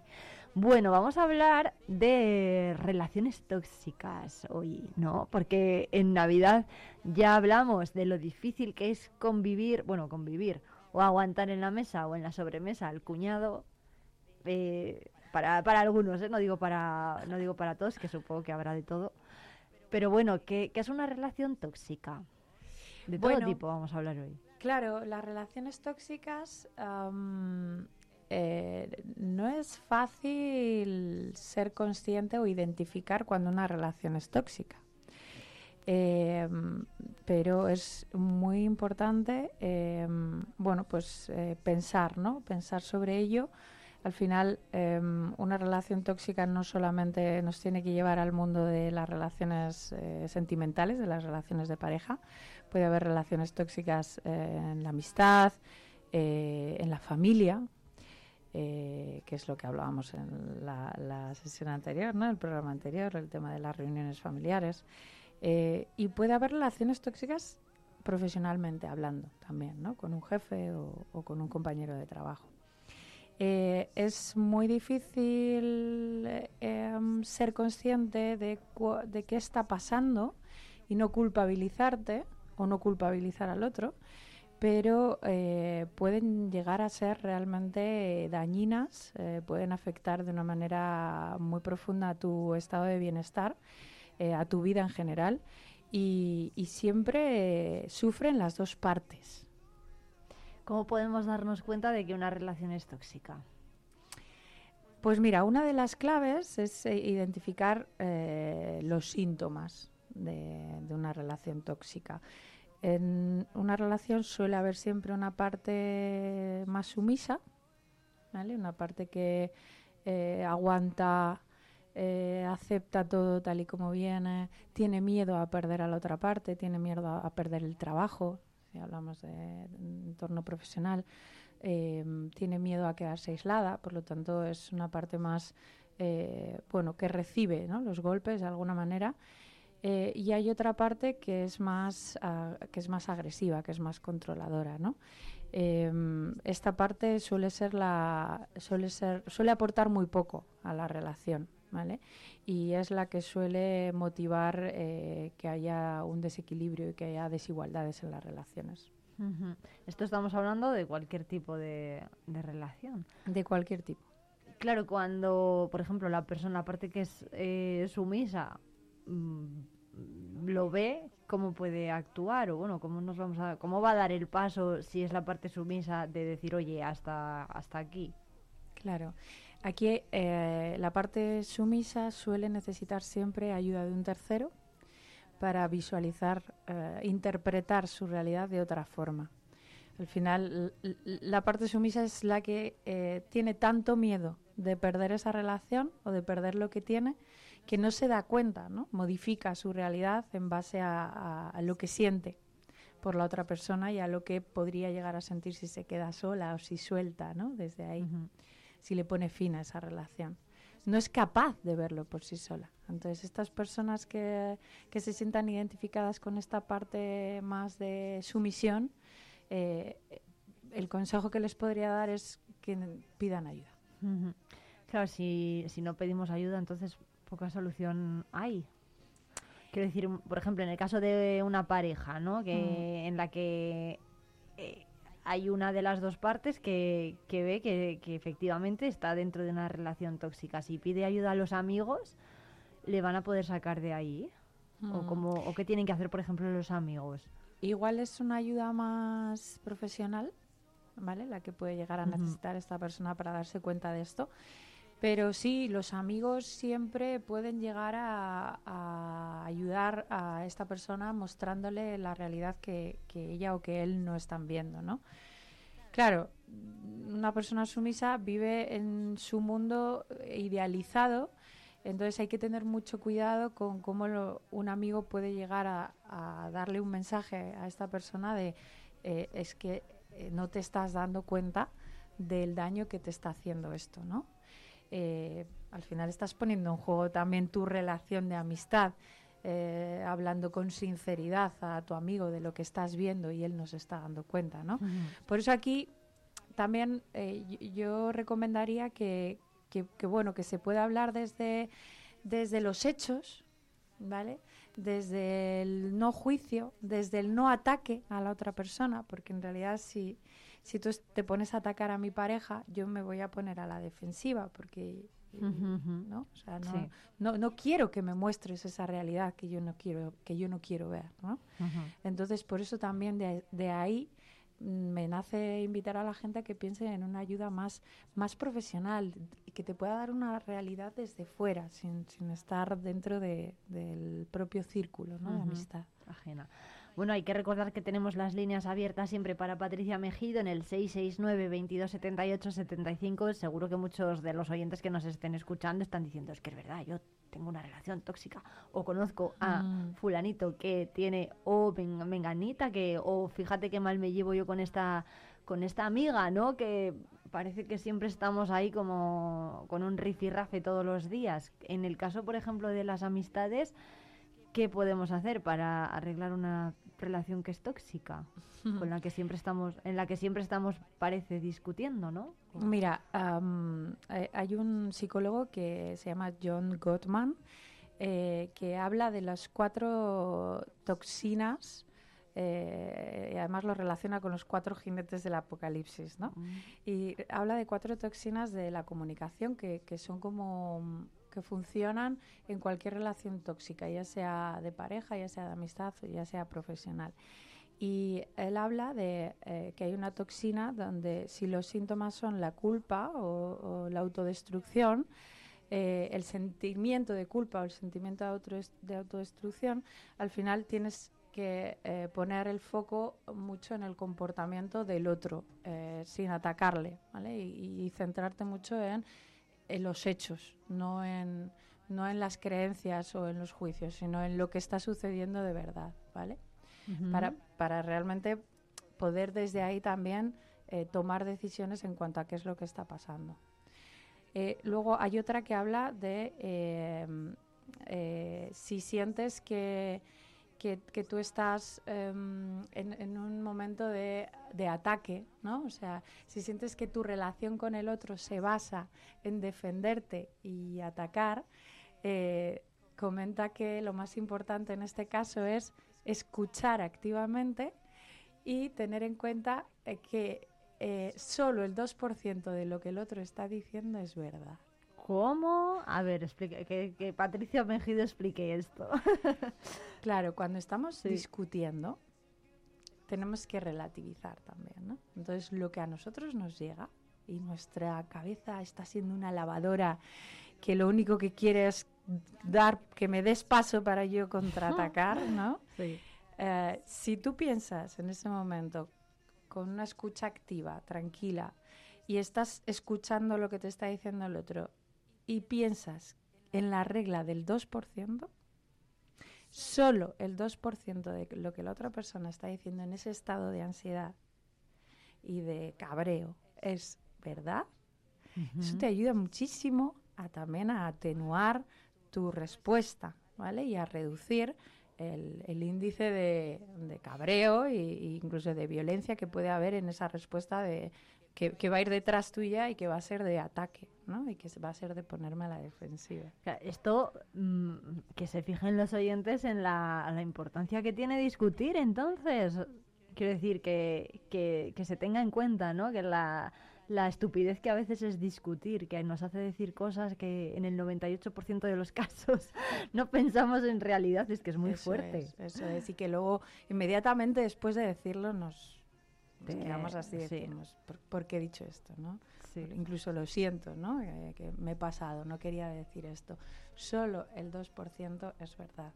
Qué fuerte esto que está diciendo Patricia. No, no tenía yo ni idea de esto, ¿eh? Fíjate Sí. qué curioso. Hay otros dos jinetes del apocalipsis. eh, Hay otros dos que sí. son eh, el, el- Aislarse, ¿no? El aislarse, efectivamente, el Sí. aislamiento. Hay muchas veces que em, en una relación tóxica tú decides quedarte, bueno, un poco escondida al margen ¿no? de, de lo que está sucediendo de verdad. No quieres mirar el- ese problema de frente, por lo tanto prefieres meter la, La- la la- suciedad debajo de, debajo de la alfombra. debajo de la alfombra, ¿no? Y, y aquí, eh, bueno, pues él recomienda em, también mm, un poco de amor propio, de autocuidado, de, de saber, em, de, tener en cuenta que es eh, responsabilidad tuya. Al final, en una relación hay dos personas y tiene que haber una responsabilidad individual, igual que tiene que haber una responsabilidad colectiva de, pareja, de equipo, de, de trabajo, de lo que sea, ¿no? Pero cada uno tiene que mirar por su propio autocuidado y tiene que haber una responsabilidad individual y tienes que ser consciente de lo que realmente eh, te pertenece a ti sobre lo que está pasando, ¿vale? Eh, cuando colocas esto, de alguna manera también eh, te das respuesta a cuál va a ser el siguiente paso. Si el siguiente paso es esto, eh, es una responsabilidad mía, eh, por lo tanto soy yo la que tengo que tomar decisiones en cuanto a si seguir con la relación o así cortarla y dejar eh, espacio. eh, bueno, pues es, es importante en ese caso en, en ese momento, en ese síntoma de- del aislamiento, tomar decisiones en ese sentido. ¿Y qué pasa si, por ejemplo, despreciamos al interlocutor, a la otra parte? Efectivamente, la última toxina de la comunicación sería el desprecio. Em, aquí sucede que n- nos convertimos, nuestro mensaje de comunicación se convierte en un tono de menosprecio hacia el otro, ¿vale? O incluso hacia uno mismo. Eh, cuando estamos en, esa actitud de menosprecio, eh, nos, est- nos estamos haciendo mucho daño a nosotros mismos ¿vale? y al otro. Mm, No somos capaces de, proteger eh, el, objetivo de la relación. No somos capaces de ver más allá de lo que, nuestra actitud de menosprecio nos está poniendo delante nuestro. ¿no? Entonces también tenemos que saber delimitarlo desde ahí. En el caso, por ejemplo, del aislamiento, de, de meter los problemas debajo de la, de la alfombra, ¿no? De la cama para que no se vean, que, ¿cómo se puede salir de esa situación? Quiero decir, si la otra persona está tan campante, digámoslo así, que no se da cuenta de lo que por lo que está pasando la otra persona, ¿cómo se puede salir de esa situación? O, o bueno, ¿quién puede hacer levantar un poco la mano y decir, oye, que, es- que estáis mal? Vale, eh, o sea, aquí yo os- a todos los oyentes les invitaría a, a reflexionar en que hay dos formas de, de aprender de una relación tóxica, ¿vale? Una es quedarse en esa relación y aprender a base de palos. Y otra es soltar. Y otra es decidir rendirse ante la relación y decidir que esto no es conveniente para mí y tengo que poner distancia. ¿Se puede, en el caso de que uno elija quedarse, arreglar? ¿Es la relación tóxica o no tiene arreglo?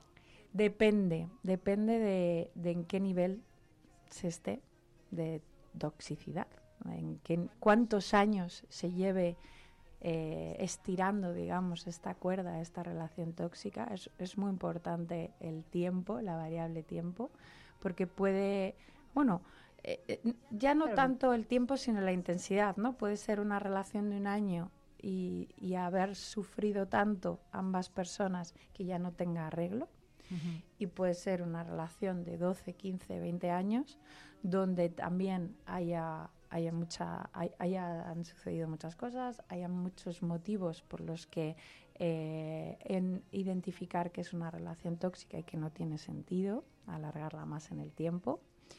Eh, y por lo tanto, um, aquí hay que enfocarnos sobre todo en ese nivel de, de toxicidad. Pero puede una relación tan larga eh, ser tóxica, quiero decir, una relación tóxica se puede alargar durante tanto tiempo. No, no se ve. O sea, pueden pasar 15 años hasta que alguien dice, uy, qué mal. O, o es que uno se levanta de la cama por la mañana y dice, voy a cortar la relación que, que, que creo que está siendo tóxica. Ojalá no existiera este problema, Irene, pero sí existe. Hay muchísimas relaciones de pareja que se prolongan en el tiempo durante años y años y, y no tiene ningún sentido. Se están haciendo muchísimo daño a ambas personas. Pero, por lo que sea, se estira, porque no son capaces de dar el paso, porque no se atreven, porque una persona sumisa con una persona más controladora hay veces que, que, que- que encuentran su Un propio equilibrio. equilibrio. Ujú. Qué complicado, ¿eh? Bueno, 669 22 78 75. Para la próxima semana podéis mandar más dudas a Patricia Mejido. Muchas gracias, como siempre, por eh, poner estas cuestiones siempre encima de la mesa. Son muy interesantes. Nos vemos la próxima semana. Gracias, Irene.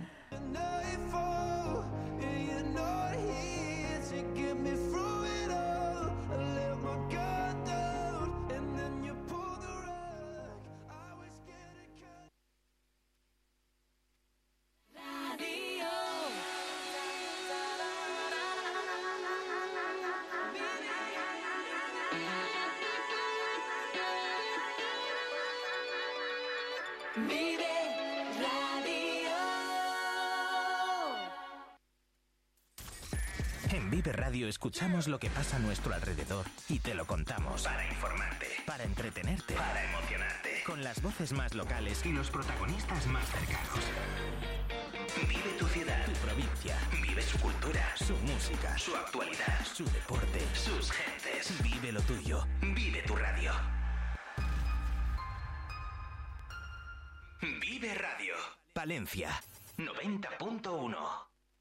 Riesgo Metal, tu taller de carpintería metálica, aluminio y hierro. También automatismos de puertas. Riesgo Metal, en calle de los Bordadores 20, Valencia. ¿Pensando en una nueva escapada? Tenemos un plan perfecto para ti. Ven a Ampudia, descubre la magia de su castillo, la belleza de su colegiata, el encanto de sus calles porticadas o los tesoros que esconden sus museos. Descansa en sus preciosos alojamientos y deleita tu paladar con la rica gastronomía de sus restaurantes. Escápate, ven a Ampudia, te sorprenderá. Cerrato por vacaciones. Descubre los 40 pueblos de esta comarca palentina. Explora nuestra naturaleza a través de las cinco rutas ornitológicas donde observar aves silvestres en su hábitat natural.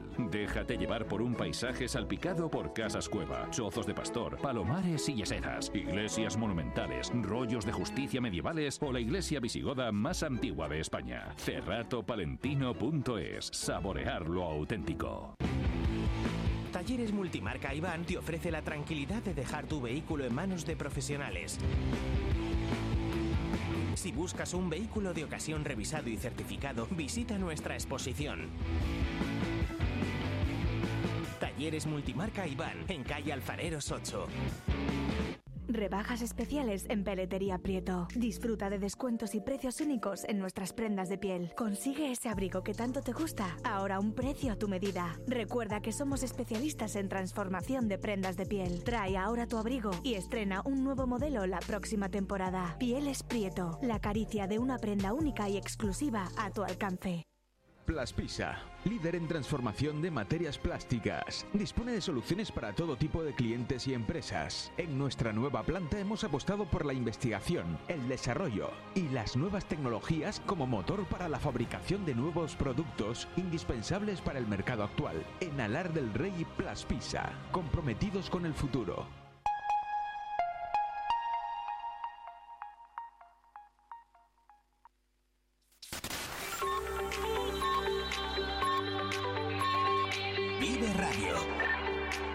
Son las 11 de la mañana. Palencia 90.1.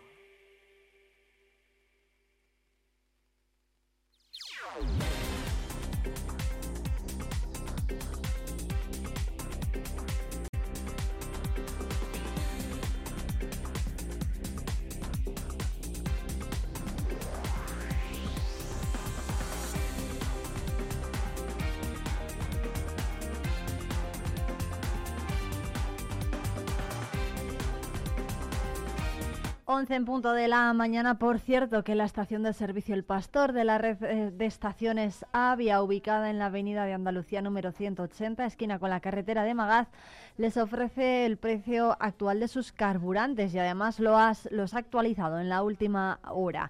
En los próximos días, la gasolina 95 estará allí a 1,56, la gasolina 98 a 1,67, gasóleo A a 1,50 y gasóleo premium a 1,59, gases licuados de petróleo a 0,91.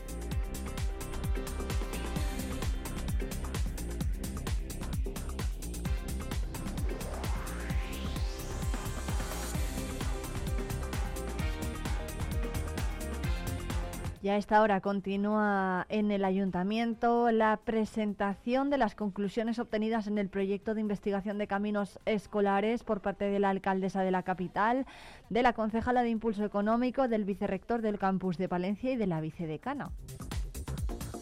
Y a esta hora, eh, de hecho, comienza otra comparecencia. La concejala de Impulso Económico, Judith Castro, está presentando, entregando los galardones a los premiados en los concursos navideños de fachadas, escaparates y belenes con el concejal de Cultura, Fran Fernández. Y continúa a esta hora la rueda de, pre- de prensa de Luis Gil, el entrenador del Thunder Palencia, rueda de prensa previa al partido ante el Básquet Girona.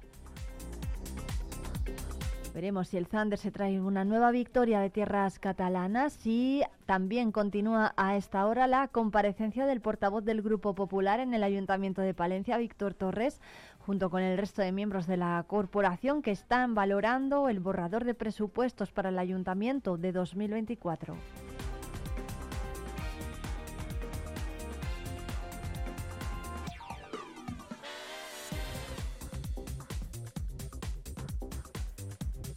Y por cierto que la presidenta de la Diputación, Ángeles Armisen, junto al diputado de Acción Territorial Urbano Alonso, han recibido los dos a la plataforma de vecinos de Barruelo, que ha presentado 677 firmas pidiendo que se restablezca una línea de autobús que unía la localidad con Aguilar de Campo, que salía a las siete y media de la mañana para poder enlazar con las líneas de autobuses que financia la Diputación para llegar a Palencia capital. La presidenta ha escuchado la demanda de los vecinos que reclaman que se restituya ese servicio que eliminó el, el ayuntamiento de la localidad en 2012. Esa ruta culminaba en la estación de autobuses de Aguilar y era financiada íntegramente por el consistorio. Ángeles Armisen se ha comprometido a seguir financiando las líneas de acceso a la capital y a los hospitales que se presta des- desde 2016. Una de las cuestiones que les ha trasladado y que más ha interesado a esta plataforma de vecinos es la existencia de una línea integrada para el transporte escolar y el de viajeros entre Barruelo y Aguilar. Es decir, que cualquier persona pueda utilizar el autobús escolar que tiene salida a las 8 menos cuarto de la mañana. Y Armisen también les ha avanzado que la Junta va a abordar en los próximos meses las nuevas líneas de transporte dentro del nuevo mapa que está elaborando. La presidenta ha agradecido la preocupación por los vecinos, a los que también ha dado a conocer el proyecto de movilidad eléctrica que va a poner en marcha la institución en Cervera de Pisorga, Baltanás y Saldaña, con el objetivo de vertebrar territorialmente el transporte público a la demanda con taxis híbridos que conecten los pueblos con las cabeceras de comarca para facilitar la movilidad de las personas mayores o que no tengan acceso a diferentes vehículos.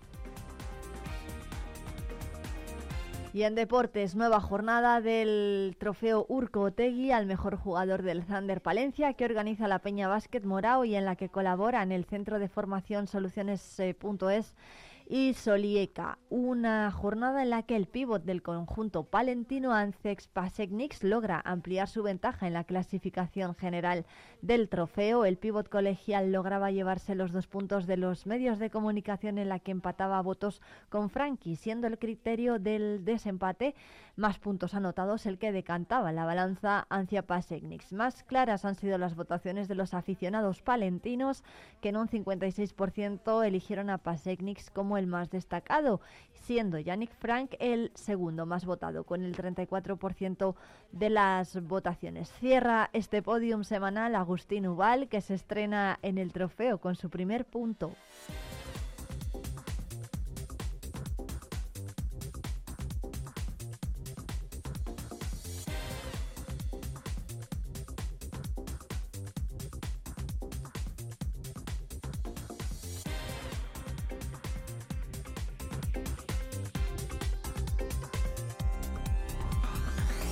Hasta las 12, ¿qué nos queda en Vive Palencia? Pues tenemos que hablar de aviación, lo vamos a hacer con Jesús González y su sección Érase una vez la radio.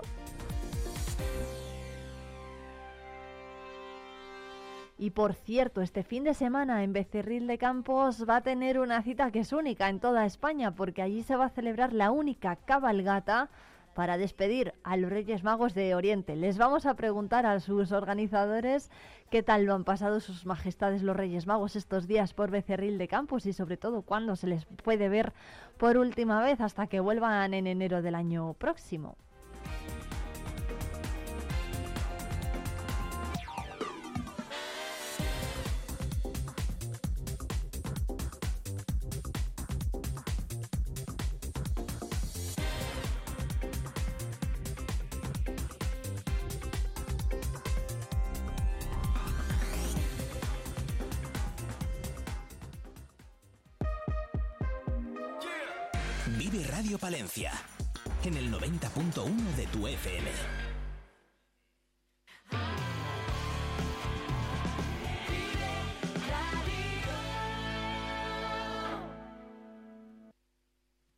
Rebajas especiales en Peletería Prieto. Disfruta de descuentos y precios únicos en nuestras prendas de piel. Consigue ese abrigo que tanto te gusta, ahora un precio a tu medida. Recuerda que somos especialistas en transformación de prendas de piel. Trae ahora tu abrigo y estrena un nuevo modelo la próxima temporada. Pieles Prieto, la caricia de una prenda única y exclusiva a tu alcance. Tu mascota es uno más de la familia. Por eso en Clínica Veterinaria Argos hemos reformado y ampliado nuestras instalaciones. Servicio exclusivo para gatos con sala de espera, consulta y hospital separados. Disponemos de laboratorio, diagnóstico por imagen, servicio de cirugía, quirófano puntero en aparatología, urgencias 24 horas y especialistas en pequeños animales. Argos, calle Santiago 4, porque ellos se lo merecen. Vive la magia del cine con Cines Ortega y Avenida. Busca tu peli favorita y disfruta a lo grande en nuestras salas totalmente renovadas. Recuerda que los mayores de 65 años los martes tienen entrada a 2 euros. Los miércoles, el día del espectador, podrás hacerlo por 4,50 euros y si quieres celebrar tu cumpleaños con nosotros, disfruta del pack película, palomitas y bebida por 8,95 por persona. La magia del cine te espera en Cines Ortega y Avenida. ¿Te lo vas a perder? Érase una vez la radio con Jesús González.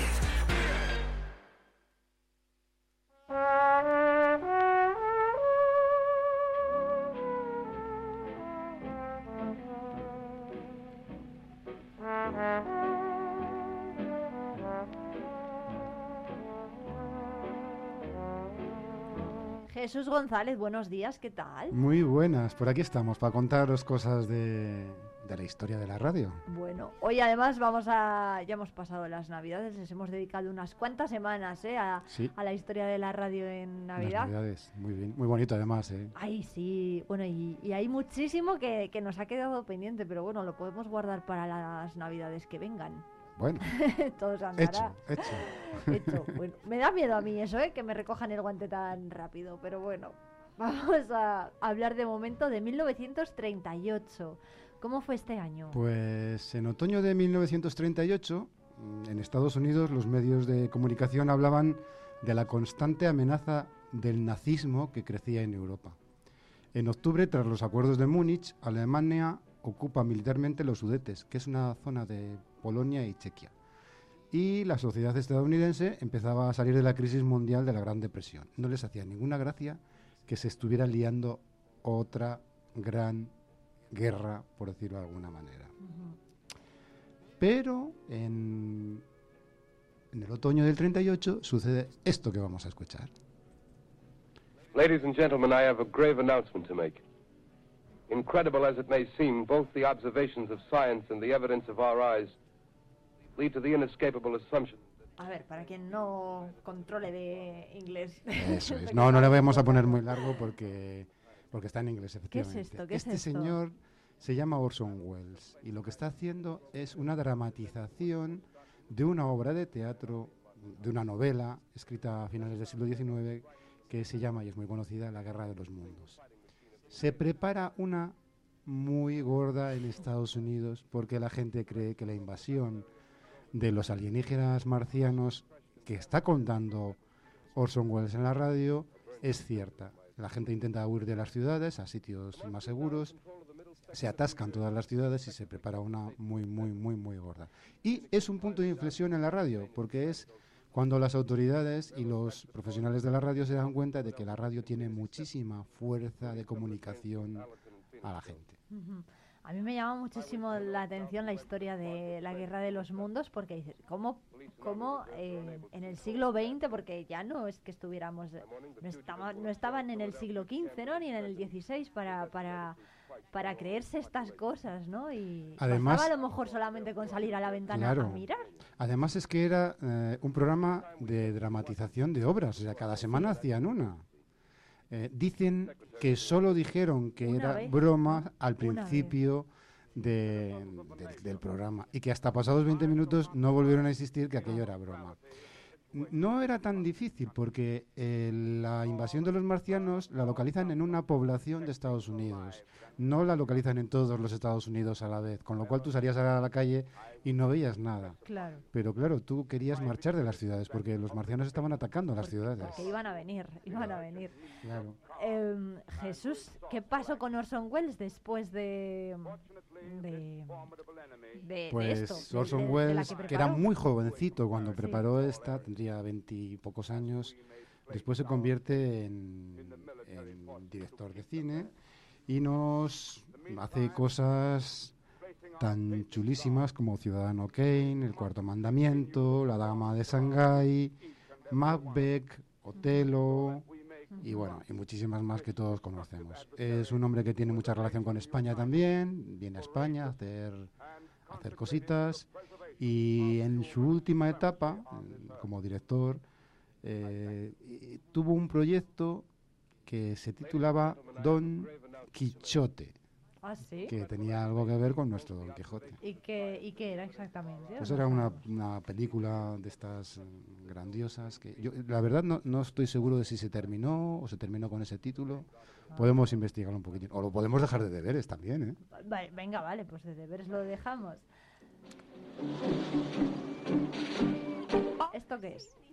Cindy, esta es nuestra primera cita. Bea, ¿sabes lo que siento por ti?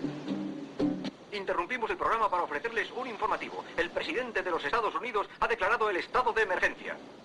Conectamos para transmitir desde Wilson Glen, Nueva Jersey, donde el aterrizaje de centenares de naves espaciales no identificadas confirman la invasión a gran escala de la Tierra por los marcianos.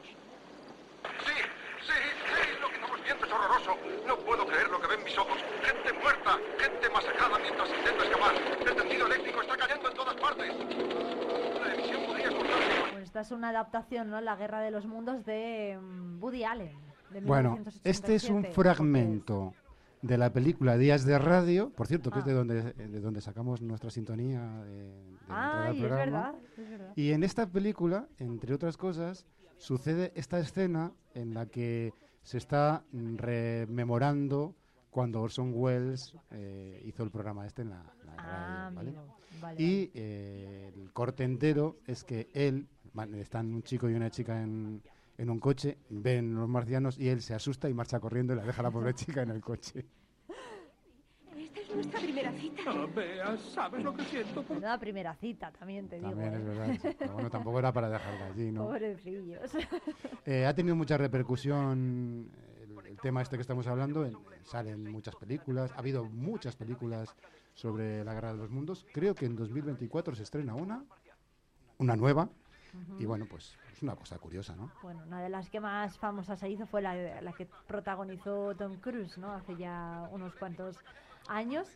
Pero bueno, y mientras tanto, mientras Orson Welles la preparaba por, por Estados Unidos, en España, que Pues en España estamos en guerra, lo recordamos, pero con la instauración del régimen franquista, el sistema de libertades se da por concluido.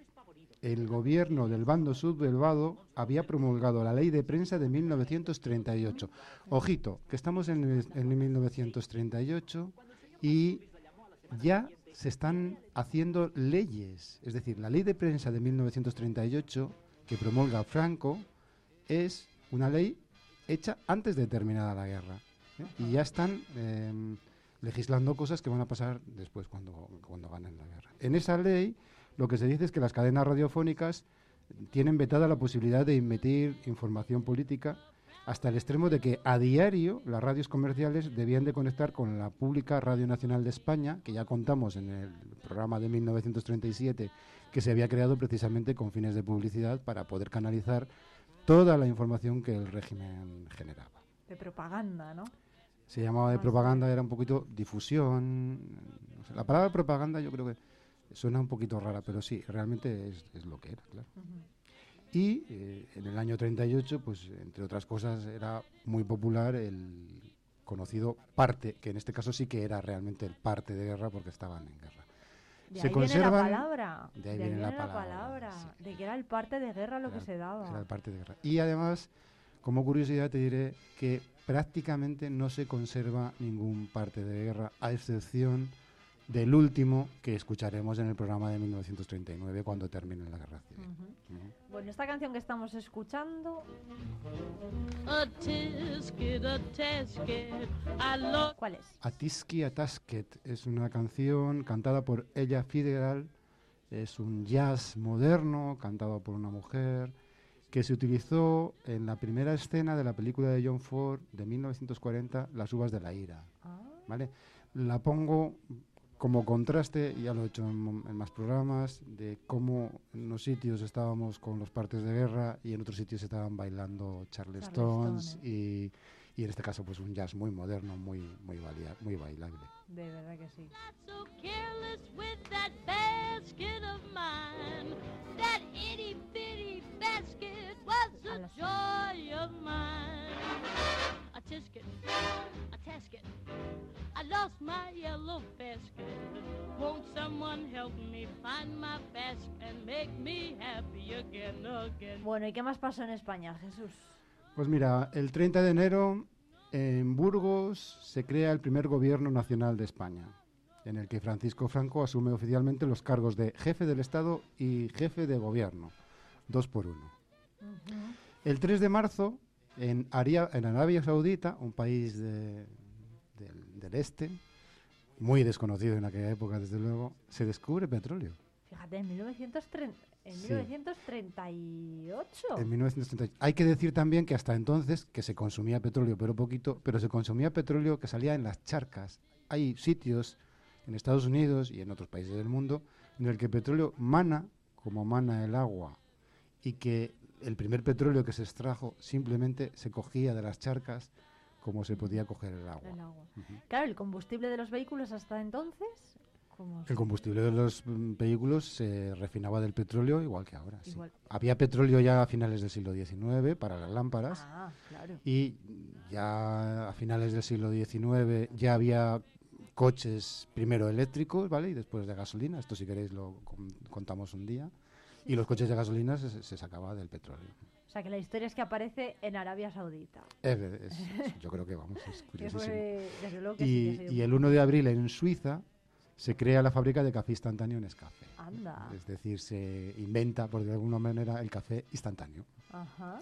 El 6 de abril, en un laboratorio de Texas, Estados Unidos, se inventa el teflón, de lo que están hechos las sartenes y muchos, muchas piezas de las máquinas que, que tenemos.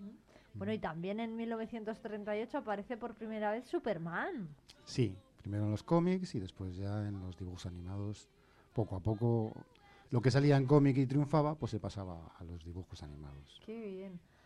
¿Qué, más? Y el eh, 16 de noviembre Sí. mm, de 1938 se sintetiza un compuesto químico que ya existía en el cornezuelo del centeno, ¿vale? ¿Qué es eso? Vamos a ver, ¿qué es el centeno? Es un cereal, Cereal. que además en la provincia de Palencia se cultiva todavía a día de hoy mucho. Pues el, Sí. el centeno tiene una especie de enfermedad, por decirlo de alguna manera, que le salen como, unas, como unos cuernitos negros, ¿vale? Ese cuernito negro es una sustancia natural alucinógena, ¿vale? Pues en Estados Unidos lo que se consigue es sintetizar esa sustancia alucinógena, ¿no? ¿Eh? que es el LSD. O sea, se, decir, se descubre esta droga, ¿no? El LSD. La droga ya existía porque el cornezuelo del centeno era una Sí. cosa que eh, sale en la cosechadora cuando estás cosechando, pero se consigue hacer artificialmente en las cantidades que se quiera. Madre mía. El LSD no hace falta que lo recuerde aquí porque creo que todo el mundo lo, lo sabe. Años más tarde se convierte en una gran lacra para los Estados Unidos, para Europa y yo creo que para todo el mundo. Bueno, más cosas. Y ¿eh? el 13 de diciembre, el gobierno de Burgos, que estamos diciendo que estaba en guerra, ¿no? Pero todavía había, había- había gobierno, funda la fundación, o crea, o firma el decreto de la creación de la Fundación 11, Anda. Organización Nacional Nacional. de Ciegos Españoles. Bueno, eh, hay que decir que además en la Biblioteca Nacional se había creado una nueva ley, ¿no? De depósito legal de 1938, que esto que iba a suponer.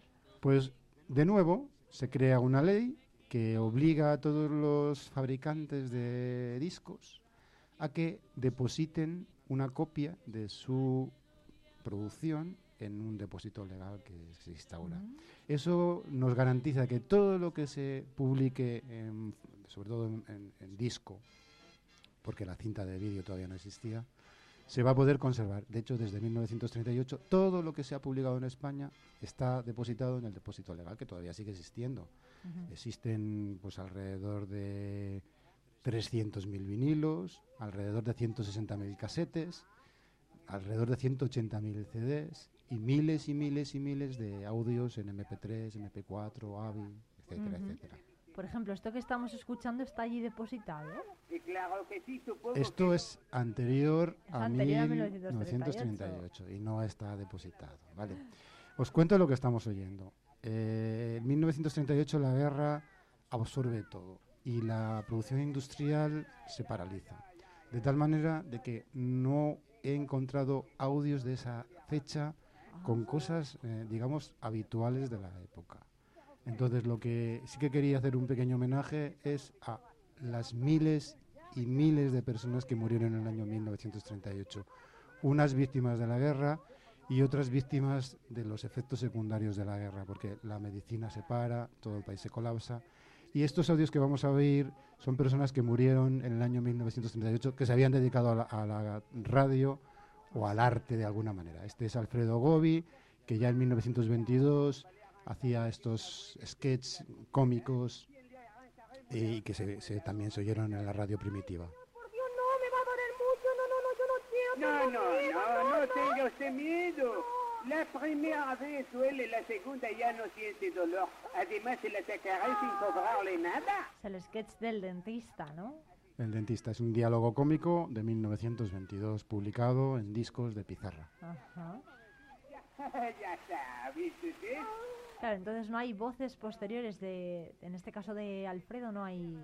No, porque muere, muere en 1900. 1938, ¿vale? Es lo que he querido explicar. Este Ujú. señor muere en, eh, en plena guerra civil. En Arcadia Ego. Sí, yo también nací y viví en Arcadia. También supe lo que era caminar en la santa inocencia de corazón, entre arboledas umbrías, bañarme en los arroyos cristalinos, hollar con mis pies en la alfombra siempre. ¿Aquí quién está hablando? Está hablando Armando Palacios Vallés, que es un poeta de, de la generación del 28, que está de- declamando un poema de él y que también muere en 1938. Alumbraba mis pasos. Sonaban las esquilas del ganado, mugían los terneros. Detrás del rebaño marchábamos rapaces y rapazas. Bueno, pero sí se conservan grabaciones de otros años, ¿no? De estas... Claro, esta grabación, por ejemplo, es de 1932, pero Ajá. ya en el 38 nos deja. Y bueno, que he querido recuperar un poquitín un audio más antiguo, pero en, en homenaje a estas personas. Y el que vamos a ir ahora es Serafín Álvarez Quintero, también muerto en 1938 y también autor literario. que se formaron en el dolor y que al aire y al sol se templaron, y que sobre ellos caen juntamente con las logradas alegrías los dolores comunes a los hombres todos, a medida que día tras día cada uno trae su afán, va ensanchándose en nuestra alma y aclarándose y robusteciéndose la idea. Este audio es de 1931 y también está grabado en disco y por eso se conserva. Bueno, hay un audio más que nos ha traído Jesús que es de 1920. Yo soy el preceptor que ha de encargarse de la educación de su hijo, recomendado a usted por don Genaro Bolaño. Ah, es usted don Apolinar. Sí, señor, el mismo para... ¿Quién es el preceptor de su hijo? Bueno, es un, también es un sketch cómico, en este caso es un dueto, y uno de los que habla es Antonio Estremera, que fue actor de teatro y muy una persona muy conocida en aquella época, que desgraciadamente también nos dejó en 1938. Advierto a usted, don Apolinar, que mi niño tiene algunos conocimientos generales. Y para que juzgue por sí mismo y le pregunte cuanto quiera, le dejo solo con él. Perfectamente, así le tantearé. Y ya me dirá si cree usted que sacaremos fruto de él. Vamos a ver, hijo mío, ¿tú sabes geografía? Sí, señor. Muy bien. ¿Me quieres decir que es isla? Sí, señor. Isla. mm, mm, isla. Sí, hijo mío, isla. Isla es una porción de agua rodeada de tierra por todas partes. Eso es un charco, hijo mío. La isla es al revés. ¿Comprendes? Sí, señor, al revés. Vamos a otra cosa. ¿Capital de Alemania? Alemania no tiene capital. Bueno, Resulta que al final el chaval era un poco torpe, ¿no? Fijaros que es un, di- di- es un diálogo muy, muy inteligente y es de, de esa época. Y para terminar el programa de hoy, desgraciadamente es un año de guerra, pues os traigo tres audios de la defensa de Madrid, ¿vale? Se conservan gracias al cine, se conservan gracias al cine porque se grabaron obras audiovisuales que después se pudieron ver tranquilamente, aunque estuvieron vetadas mucho tiempo, ¿eh? Castillo famoso que al rey moro alivió el miedo. Hoy contra tu independencia se vuelve a alzar un ejército de españoles desleales, de soldados extranjeros, y hoy tienes que repetir las jornadas que te vieron vencer. Esta voz, por ejemplo, ¿se sabe de quién es? Yo no la, no la reconozco, la verdad. Eh, creo que es una artista de la época de cabaret o de... Ah. Pero no, no te sé decir exactamente qué- quién es. Y lo estaba diciendo en un, o sea, ¿en qué momento? Es estaba? una especie de charla política, ¿vale? Lo está haciendo en un escenario. Daros cuenta de que la poca cultura que queda en Madrid se recicla en cultura propagandística, en este caso a favor de la República, que son los que estaban allí. Entonces, es, eh, est- esto está sacado de, un- de una obra audiovisual y existe la imagen de esta persona. Está en un escenario y está declamando una especie de poesía a favor de la República y en defensa de Madrid. Todos, como un solo camarada, defienden Madrid con su trabajo y esfuerzo personal.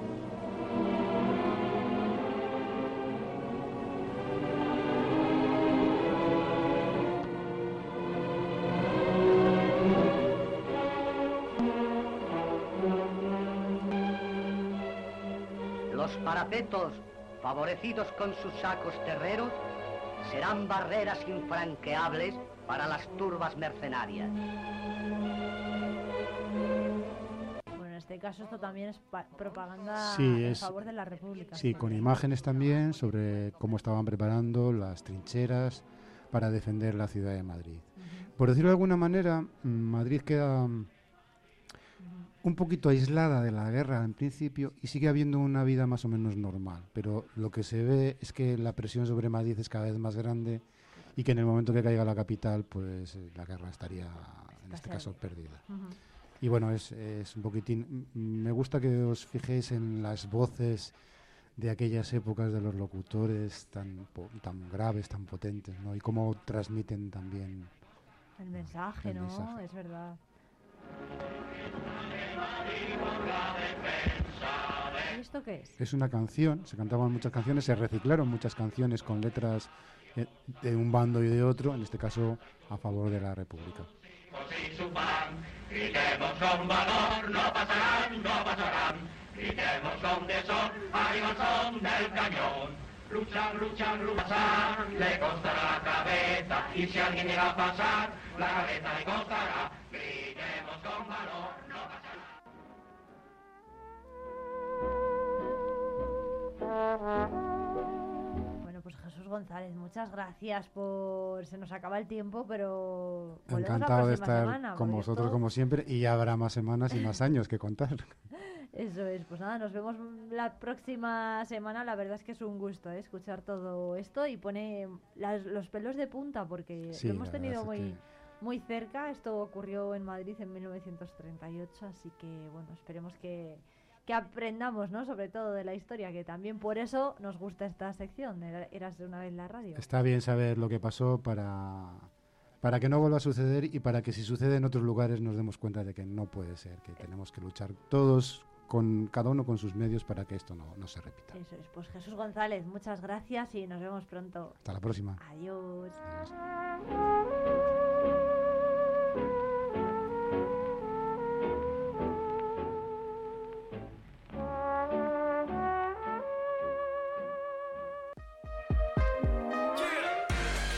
Una vez la radio con Jesús González.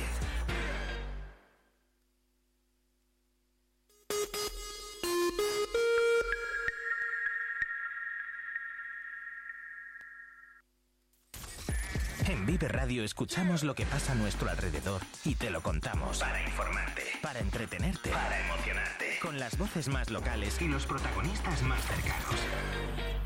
Vive tu ciudad. Tu provincia. Vive su cultura. Su música. Su actualidad. Su deporte. Sus gentes. Vive lo tuyo. Vive tu radio. Vive Radio. Palencia. 90.1. Vive Palencia. Con Irene Rodríguez.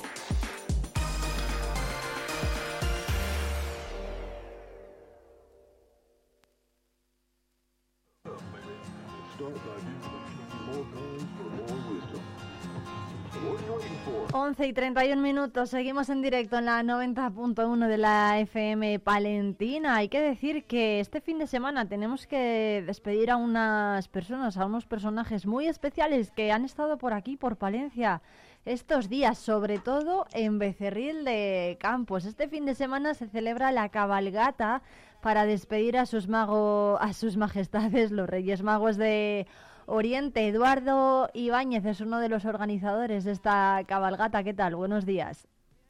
Muy buenos días, Irene. Muchas gracias, Eduardo, por atendernos. Bueno, ¿qué tal han estado los Reyes Magos por allí, por Becerril? Los habréis acogido bien, ¿no?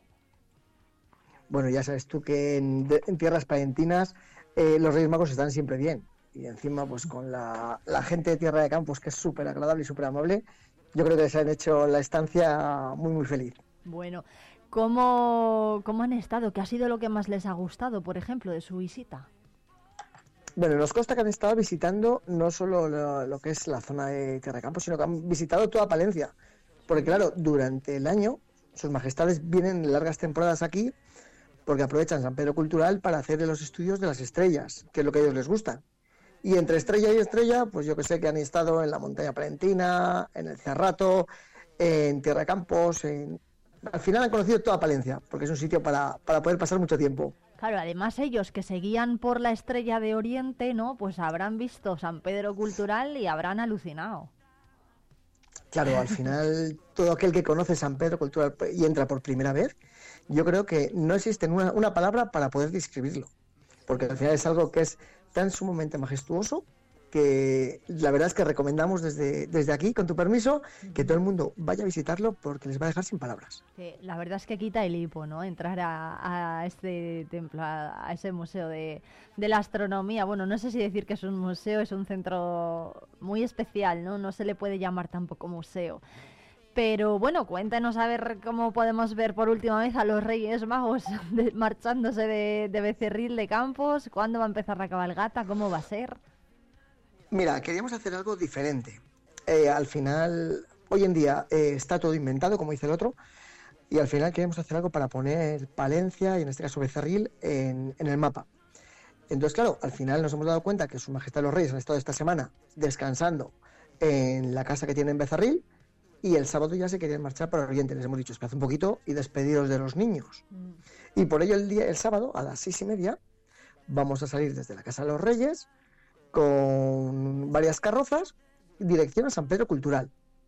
Allí les va a recibir el alcalde, eh, Francisco Pérez, les va a desear un feliz año y después los reyes van a despedirse de todos los niños, dejando los mensajes que lógicamente eh, a todos los padres nos gusta escuchar.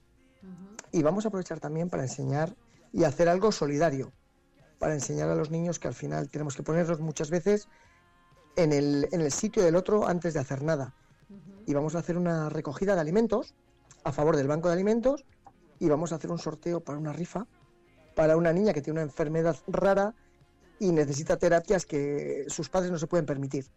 Entonces vamos a hacer que entre todos poder ayudar a todas estas personas y finalizaremos acabando la cabalgata y con una colección de fuegos artificiales que va a ser un poco diferente porque la vamos a lanzar desde más de un kilómetro de distancia para aquellos niños que tienen autismo o aquellas personas que quieren venir con su mascota no tengan los problemas de los ruidos y de igual forma puedan disfrutar de ello. Mm, Vamos, que van a estar entretenidos en Becerril de Campos.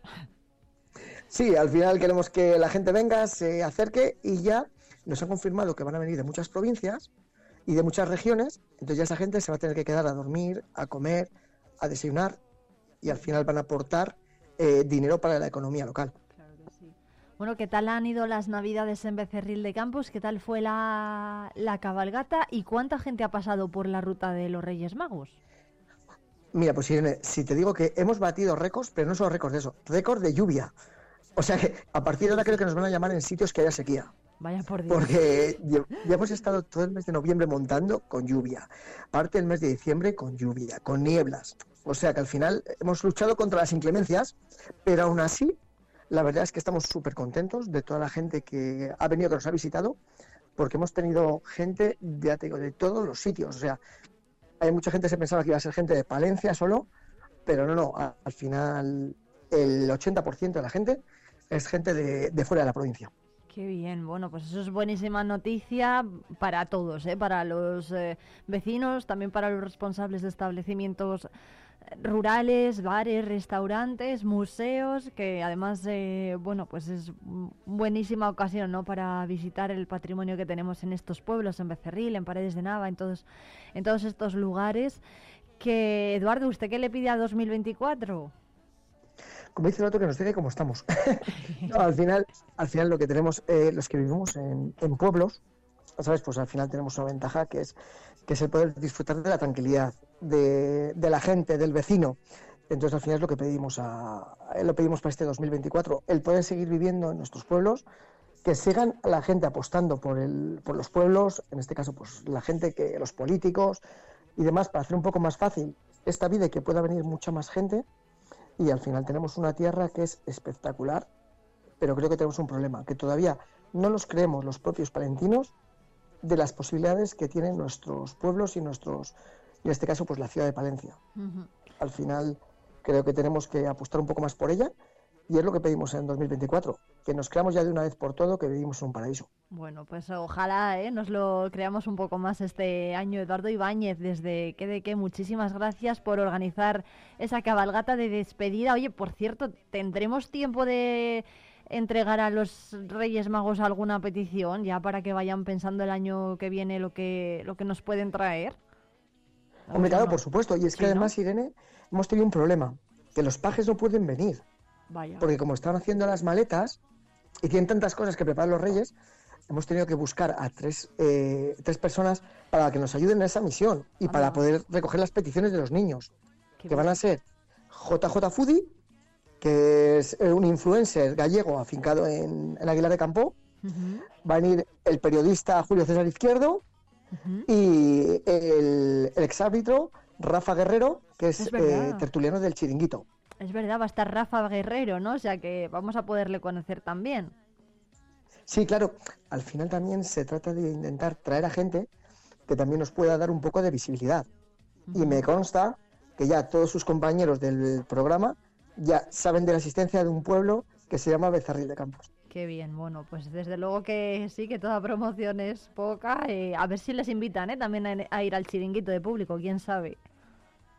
Hombre, pues ya hemos estado hablando con Rafa y sí, vamos a lanzar, vamos a lanzar un- una pequeña colaboración y una propuesta para el pueblo de Becerril, para que vecinos del pueblo, y en este caso, pues si quieren de la zona, puedan ir un día a- como público al programa. Oye, pues qué bien.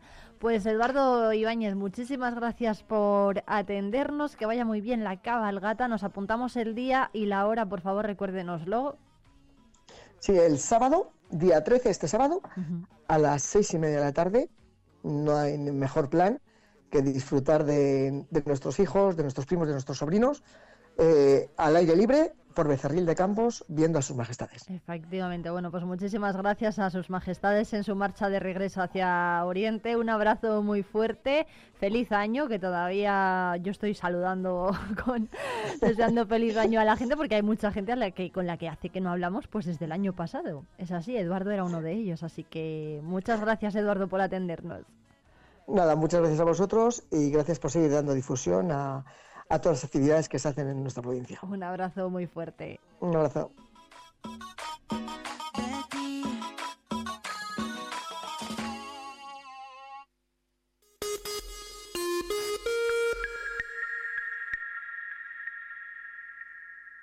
Asaja Palencia. Más de cuatro décadas apoyando a los agricultores y los ganaderos de nuestra provincia. A tu servicio en nuestras oficinas y en asajapalencia.com. Hornillos de Cerrato, un tesoro escondido en el corazón de Palencia. Descubre su encanto rural, su historia fascinante y su gente acogedora. Ven y vive la experiencia única de Hornillos de Cerrato.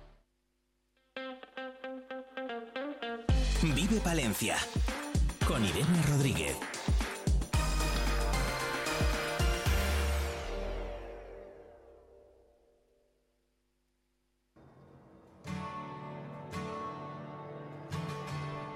Hoy en nuestras rutas por el patrimonio conocemos más de, más de cerca la Asociación de Cluny Ibérica.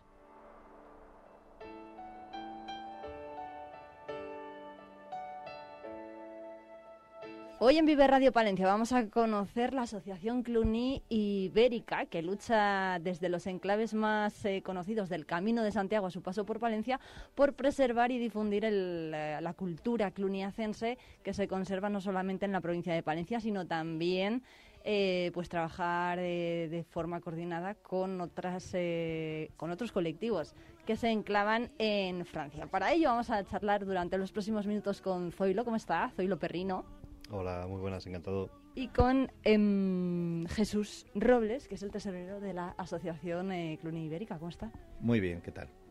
Contadnos eh, lo primero, porque lleváis muchos años trabajando en la provincia de Palencia por todo este patrimonio, pero ¿cuáles son, dirían ustedes, las principales líneas de actuación de vuestra asociación?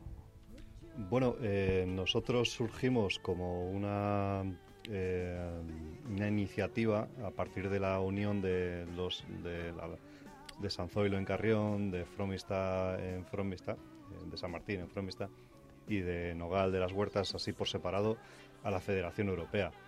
Eh, la necesidad de tener una, un- una voz única de estos pueblos que están tan cerquita, pues hizo que vamos a asociarnos todos juntos y podemos hacer una o acceder a, a- a tener el voz con las administraciones, a representar a la sociedad como un proyecto único. Eh, en la Federación Europea uno de los principales eh, motivos eh, que unía la- a los sitios cluniacenses en, en Europa o de los proyectos que tenían era la Clunipedia, donde digitalizaban mogollón de mm, elementos de los antiguos sitios cluniacenses y fue y ha sido también lo hemos adoptado nosotros como algo también mm, una de las herramientas principales, la digitalización patrimonial. Eh, ¿Por qué? Porque permitía, a la par que hacer una labor de eh, empuje hacia la investigación o de apoyo hacia la investigación, de dar una nueva visión a, elementos patrimoniales o a hacer más accesibles los que son eh, más desconocidos o están pues en lugares más recónditos o altos o directamente que no se pueden acceder. La digitalización permite su acceso. Eh, eh, igualmente podíamos eh, hacer la labor de divulgación a través de ello. Hacer esa parte de difusión en redes sociales, eh, eh, haciendo mediante exposiciones, acercándose a los colegios, eh, últimamente ya también con las impresoras 3D también, esa parte de digitalización es uno, digamos que es uno de nuestros grandes apoyos por esa amplitud de, mm, de esa versatilidad, esa amplitud de, de- Poderlo difundir, ¿no? Al fin y al cabo. eh, de difundir un poco el trabajo y que quede patente y que todo el mundo pueda acceder a él también, ¿no? Exacto, la accesibilidad. El, primero por la parte de, de empuje a la investigación, de ayuda, porque lo ponemos a disposición de- del mundo académico, al final también. O en las intervenciones arqueológicas eh, hacemos esa, esa labor que sirve de forma técnica, pero eh, la extendemos a la labor divulgativa y difusión. Eso es, es em, la gran potencia que tiene esta parte de la digitalización. Aparte, obviamente, también tenemos la, la- la labor social, digamos, de, de intentar apoyar en el Camino de Santiago. Tenemos la suerte de que tenemos una gran afluencia de peregrinos y podemos mantener un- unos sistemas para la apertura de monumentos que, pues a lo mejor en otros sitios no, no tienen o hay más dificultades. Eh, pero aún así sí que tenemos ese, eh, esas problemáticas de decir, joder, pues no, no encontramos el monumento abierto, pues intentamos apoyar para poder eh, captar el interés de que vengan a ver el monumento y poderlo abrir, obviamente. Un poco... Hablabas de la documentación que habéis documentado digitalmente. No sé si se puede acceder o ver algún documento a través de internet de del Camino de Santiago Palentino, por, ejemplo. Eh, sí, bueno, eh, eh, Zoilo, que es el experto en, en digitalización, ha conseguido hacer, la verdad, barbaridades, porque eh, hemos conseguido, por ejemplo, tener toda la iglesia de San Martín, que es uno de los grandes monumentos de la provincia, eh, perfectamente digitalizado en 3D, podemos movernos por la iglesia con una facilidad eh, y muy no solo útil, sino que al alcance de todos. eh, no hace falta ser ningún experto en, en el tema para moverte por, por dentro de la iglesia.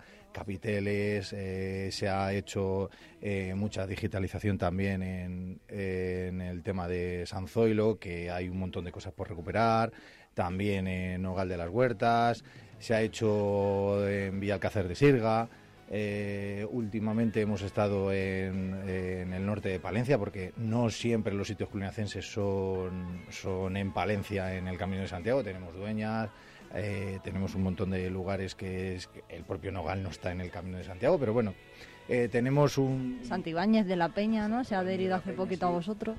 Santibáñez de la Peña, ese, ese último que hemos estado allí a- arriba en la zona norte, a, a digitalizar una, una ruina que en realidad es lo que queda, pero que nos permite no solo tenerla ya fichada, sino en el caso de que haya que estudiarlo, que probablemente haya que hacerlo, eh, saber de dónde partir y, de, y hasta, dónde podemos llegar. Vaya.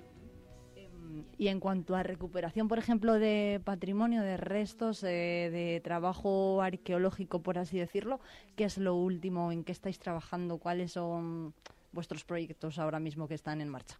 Pues ahora mismo tenemos dos principales. Eh, con la iniciativa de la asociación se ha logrado el Ayuntamiento de Nogal de las Huertas, con el apoyo de la Junta, eh, a través de la asociación, eh, llevan interviniendo varias, creo que han sido tres en los últimos cinco años, intervenciones arqueológicas en, el monasterio de Nogal. Paralelamente, nosotros intentamos hacer la recuperación de- de los posibles elementos, apoyar a la parte arqueológica haciendo la digitalización, pero también, pues oye, mira, nos hemos enterado de que esta pieza eh, que robaron en los años 80, una epigrafía del año 1200, pues eh, es posible recuperarla. Eh, hablando con patrimonio, vemos que es, eh, que es algo bueno, que, es, eh, que se respeta, que no se produce un falso histórico. Vale, pues podemos hacer una reproducción mediante técnicas digitales y hoy día está colocada en su sitio una copia fidedigna en cuanto a valores geométricos, imitando un poco la piedra, poniendo una señal de que es una, es una copia, no es una original, de una pieza que hoy en día está en paradero desconocido. Eso, mm, por ejemplo. Eh, estamos tratando en, en los hallazgos que ha habido en San Zoilo, que es cada cuenta gotas nos va dando alegrías cada poco tiempo del pasado medieval del monasterio. Lo último ha sido sacar cinco eh, capiteles del, del antiguo claustro románico. Está como cimentación del claustro actual que se puede ver, pero tenemos ahí un claustro románico del siglo XI por descubrir. Pues hemos Que está debajo del que todos conocemos. usado como cimentación.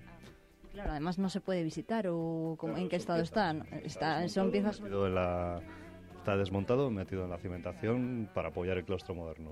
En la zona de Carrión hay mucha arcilla, poca piedra. La piedra es cara, la tienen que utilizar porque no son tontos. vas a lo mejor, ¿no? Eso es. ¿Por qué hay tanto patrimonio cluniacense en Palencia? Pues eh, el Camino de Santiago sin duda es una de las claves porque era la vía de comunicación principal a través de la que estos influjos eh, continentales se intercambiaban con el Reino de León, el Conde de Castilla, hacia la parte centroeuropea. El interés de, sobre todo, Alfonso VI eh, de establecer un nexo con la abadía de, Cluny y de traerse esa influencia o esos modos de hacer eh, que, se, que se realizaban en el monasterio de Cluny eh, se hace a través del Camino de Santiago y se establecen en, en dos grandes centros, en San Zoilo de Carrión y en Nájera. Son los dos sitios donde van a ser los administradores de toda la provincia cluniacense a nivel eh, peninsular. Norte, ¿no? En el sur estaban los árabes, ahí tenían poca influencia. Y teniendo un poco aparte también la zona de Cataluña, que también tienen un desarrollo histórico distinto, una relación distinta con, con lo que es eh, de Aragón hacia, hacia Galicia. Eh, la red al final tenía estos dos puntos neurálgicos de San Zoilo y de Nájera, que al final acaba estableciéndose en San Zoilo porque el comportamiento de los monjes de Nájera era un poco más díscolos y se quedan, se queda en San Zoilo ya a mediados del siglo XII, 1130 o así, la sede permanente del Camerarius, eh, del administrador es, eh, es San Zoilo. Y tenemos eh, una provincia que va desde Rates en Portugal, Coimbra, a mm, Vimieiro en Galicia, Cornellana en Asturias, eh, y todas las dependencias de lo- cada uno de los sitios, dueñas con toda su red, eh, San Zoilo, Sagún eh, es el caso especial porque no sé, es el monasterio más importante de la Edad Media en la península. Eh, viene un monje de Cluny y lo reforma, hacen la liturgia ya al modo francés, digamos, y meten la, reforma gregoriana, pero no se llega a supeditar a la abadía de Cluny. ¿Por qué, por qué se quiere importar todo esto, digamos, desde Cluny hasta esos modos de vida que decías antes, Zoilo? Al final es una parte de la, eh, la, influencia de la, de la expansión de, Cluny, la, intención es eh, eh, disponer su visión de, de- de moral cristiana en el monasterio, de cómo se deben hacer las cosas, según la orden benedictina, la regla de San Benito. Al final son benedictinos con una observancia de la regla de San Benito adaptada a una modernidad y estructurada que tiene influencia fuera de los monasterios, pero que ellos desean expandirse porque al final son un modelo de éxito, son un modelo de, de autoridad moral. El- la Iglesia eh, misma tiene una, un- una crisis de autoridad moral en el siglo X y Cluny es la que llena ese espacio. La gran influencia que esto tiene se expande. Es, ya no solo es que Cluny quiera expandirse, sino que los nobles, de, en, el caso, en el caso ibérico es algo también algo más especial. Eh, Alfonso VI, su padre ya y su- incluso su abuelo Sancho III ya habían tenido esos acercamientos porque eh, la doble vertiente de tener el prestigio, asociarse a la gran orden de autoridad moral que era Cluny y la de, obviamente, el aspecto religioso. Ellos eh, querían salvaguardar sus almas. ¿Cómo lo van a hacer? Con los mejores. ¿Quiénes son los mejores? Cluny, en ese, en, en ese tiempo. Es una abadía espectacular, por cierto, la que hay en, en Cluny, ¿no? Bueno, espectacular era. Lo que nos queda Era lo que queda, lo que queda. Lo que queda es, es, es enorme, hasta pensemos que es el mayor edificio de la cristiandad en Occidente hasta el siglo XVI que se construye San Pedro Vaticano. Eh, podemos, precisamente, uno de antes decíamos de la digitalización, eh, uno de los pioneros ha sido Cluny desde el 89, 91 aproximadamente. Tienen allí la- un campus del Paris Tech eh, en el que han desarrollado eh, uno de los proyectos pioneros de digitalización de artes digitales aplicadas a patrimonio. Viene ya de hace de un recorrido de 20 años, cuando en 2007-2010 eh, nos unimos nosotros ahí y vemos unas reproducciones, unas, unas reconstrucciones que solo habíamos visto en el cine de un edificio de esa, de esa magnitud. Y entonces ves la combinación de ruinas que tienen allí, que les queda apenas una parte, no sé si era un 10% de lo que era la iglesia, pero por ahí. Era inmensa, 180 y tantos metros de largo la- en, el siglo, en el siglo XI, se dice pronto. Eh, con, la, con la realidad aumentada que puedes ver a través de la pantalla, hace ya, hablamos, hace ya 13 años. Tienen un vídeo que aún hoy sigue siendo un vídeo súper potente, después de 13 años, que ya sabemos que estas cosas en el mundo digital envejecen más bien mal, rápido, pues este se mantiene joven, porque hicieron un gran trabajo en su día, con un apoyo histórico también. Entonces es, ves las ruinas y dices, joder, qué, qué pasada, porque todavía ves mucho, pero cuando lo combinas con estos aspectos dices, "Mm, la leche. Lo ves de otra forma, desde, desde luego. Bueno, aquí volvemos a España. ¿Cómo está trabajando vuestro colectivo? ¿Con qué fondos se cuenta? ¿Con qué apoyos? Em, ¿Y qué tipo de actuaciones podéis y no, y no podéis hacer? Eh, bueno, Nos gustaría eh, hacer. Exactamente, lo que nos gustaría hacer, ¿verdad? Eh, bueno, primero, eh, nuestra intención es, eh, y ya lo llevamos en el nombre, es agrupar a todos aquellos que tengan su pasado cluniacense igual aletargado, en el olvido, a sacarlo porque creemos que es una oportunidad eh, para su patrimonio, su cultura, incluso su turismo en algunas, en algunas zonas. Y nosotros es verdad que hemos nacido en Palencia, hemos nacido de, de, como decía Zoilo, de la unión de varios pueblos aquí en Palencia, pero ya estamos también con Sagún en León. Eh, y la primera, la primera firma importante ha sido con la Diputación de Palencia, que hemos firmado un convenio de colaboración en el que bueno, pues se ha apoyado eh, crear una oficina técnica en la que de manera física se pueda visitar y podamos trabajar en todo este tema eh, de la digitalización, en, la consecución de hacer las jornadas culinarias que hacemos todos los años en los diversos puntos que, que ya son eh, partícipes en, en en nuestro colectivo. Eh, y bueno, pues eh, intentar eh, poco a poco sacar todo, ese, todo ese pasado cluniacense a la actualidad. Es verdad que jugamos con el hándicap de que hoy la orden está extinta, no existe y eso igual nos puede jugar una mala pasada, no es como hablar de los dominicos o de cualquier otra orden que sí que exista, eh, pero ha dejado un pozo tan importante en nuestra historia que solo hace falta rascarlo un poquito para que, para que la gente lo vea y que vea que hay un nexo de unión que, como decía Zoilo, eh, desde eh, la costa atlántica, Portugal y Galicia, hasta San Juan de la Peña en Aragón, y no, no digo nada de toda Castilla y León, eh, hay, una, hay un camino, hay una ruta que uno puede seguir viendo eh, los, esos monumentos que de una manera u otra, algunos porque están completos como es el caso de San Martín, algunos porque han sido eh, una evolución tras otra de estilos,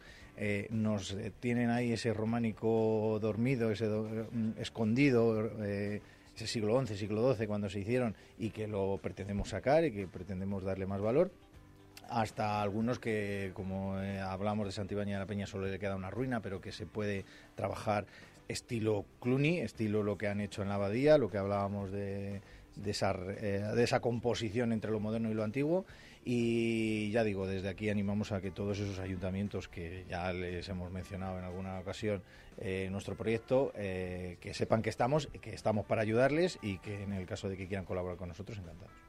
Pues eh, Jesús Zoilo, muchas gracias por atender a los micrófonos de Vive Radio Palencia. Seguiremos muy pendientes de todo lo que estáis eh, haciendo y pues ya sabéis dónde estamos. Gracias a vosotros. Gracias.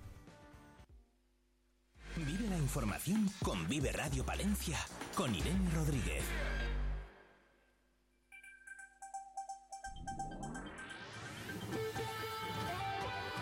Noticias. Álvaro Lantada, buenos días, ¿qué tal? Director Buenos días. De Vive Radio Palencia. ¿Qué ¿Cómo tal estás, Irene? Bien. Bien. Sí. ¿Qué Bien. titulares conocemos a esta hora de la mañana? Estamos Bueno. pendientes de Víctor Torres. Sí, hoy se ha vuelto a hablar en Palencia de los presupuestos de ciudad para el año que viene. Está previsto en principio, Irene, que queden dictaminados el próximo lunes y que la próxima semana se lleven a pleno. Eso es en principio lo que figura sobre el papel. Hoy eh, recogemos el testimonio de la oposición del primer grupo del Partido Popular, Víctor Torres, que dice que los presupuestos llegan tarde, que están configurados únicamente para dar gusto y servicio al socio de no gobierno del PSOE, en este caso Hagamos Palencia, que disminuyen eh, de forma muy importante las inversiones y que no están pensados para, para el desarrollo de la ciudad de Palencia. Bueno, una crítica contundente en una, en una semana previa a, la aprobación del presupuesto de ciudad para el año 2024, el documento más importante que se, que se aprueba cada año en una institución local, también en el ayuntamiento de la ciudad. Bueno, y además a partir de las 2 en el informativo de la 8 Palencia se dará buena cuenta del plan de igualdad que ha presentado hoy la Diputación. Ya había pasado por pleno, hoy han dado detalles, también se ha presentado en el ayuntamiento la iniciativa de los caminos eh, escolares, esa colaboración con la universidad para que los, puede- los padres estén seguros sin necesidad de acompañarles de que sus hijos tienen rutas seguras para ir a los colegios y otras tantas cosas, Irene. Bueno, pues más asuntos a partir de las 2. Sigue también la información en diariopalentino.es y a partir de las 4 de la tarde, gala del trofeo Plaspisa Diputación que emitirá esta casa, la 8 Palencia. Vive la vive al día, vive radio.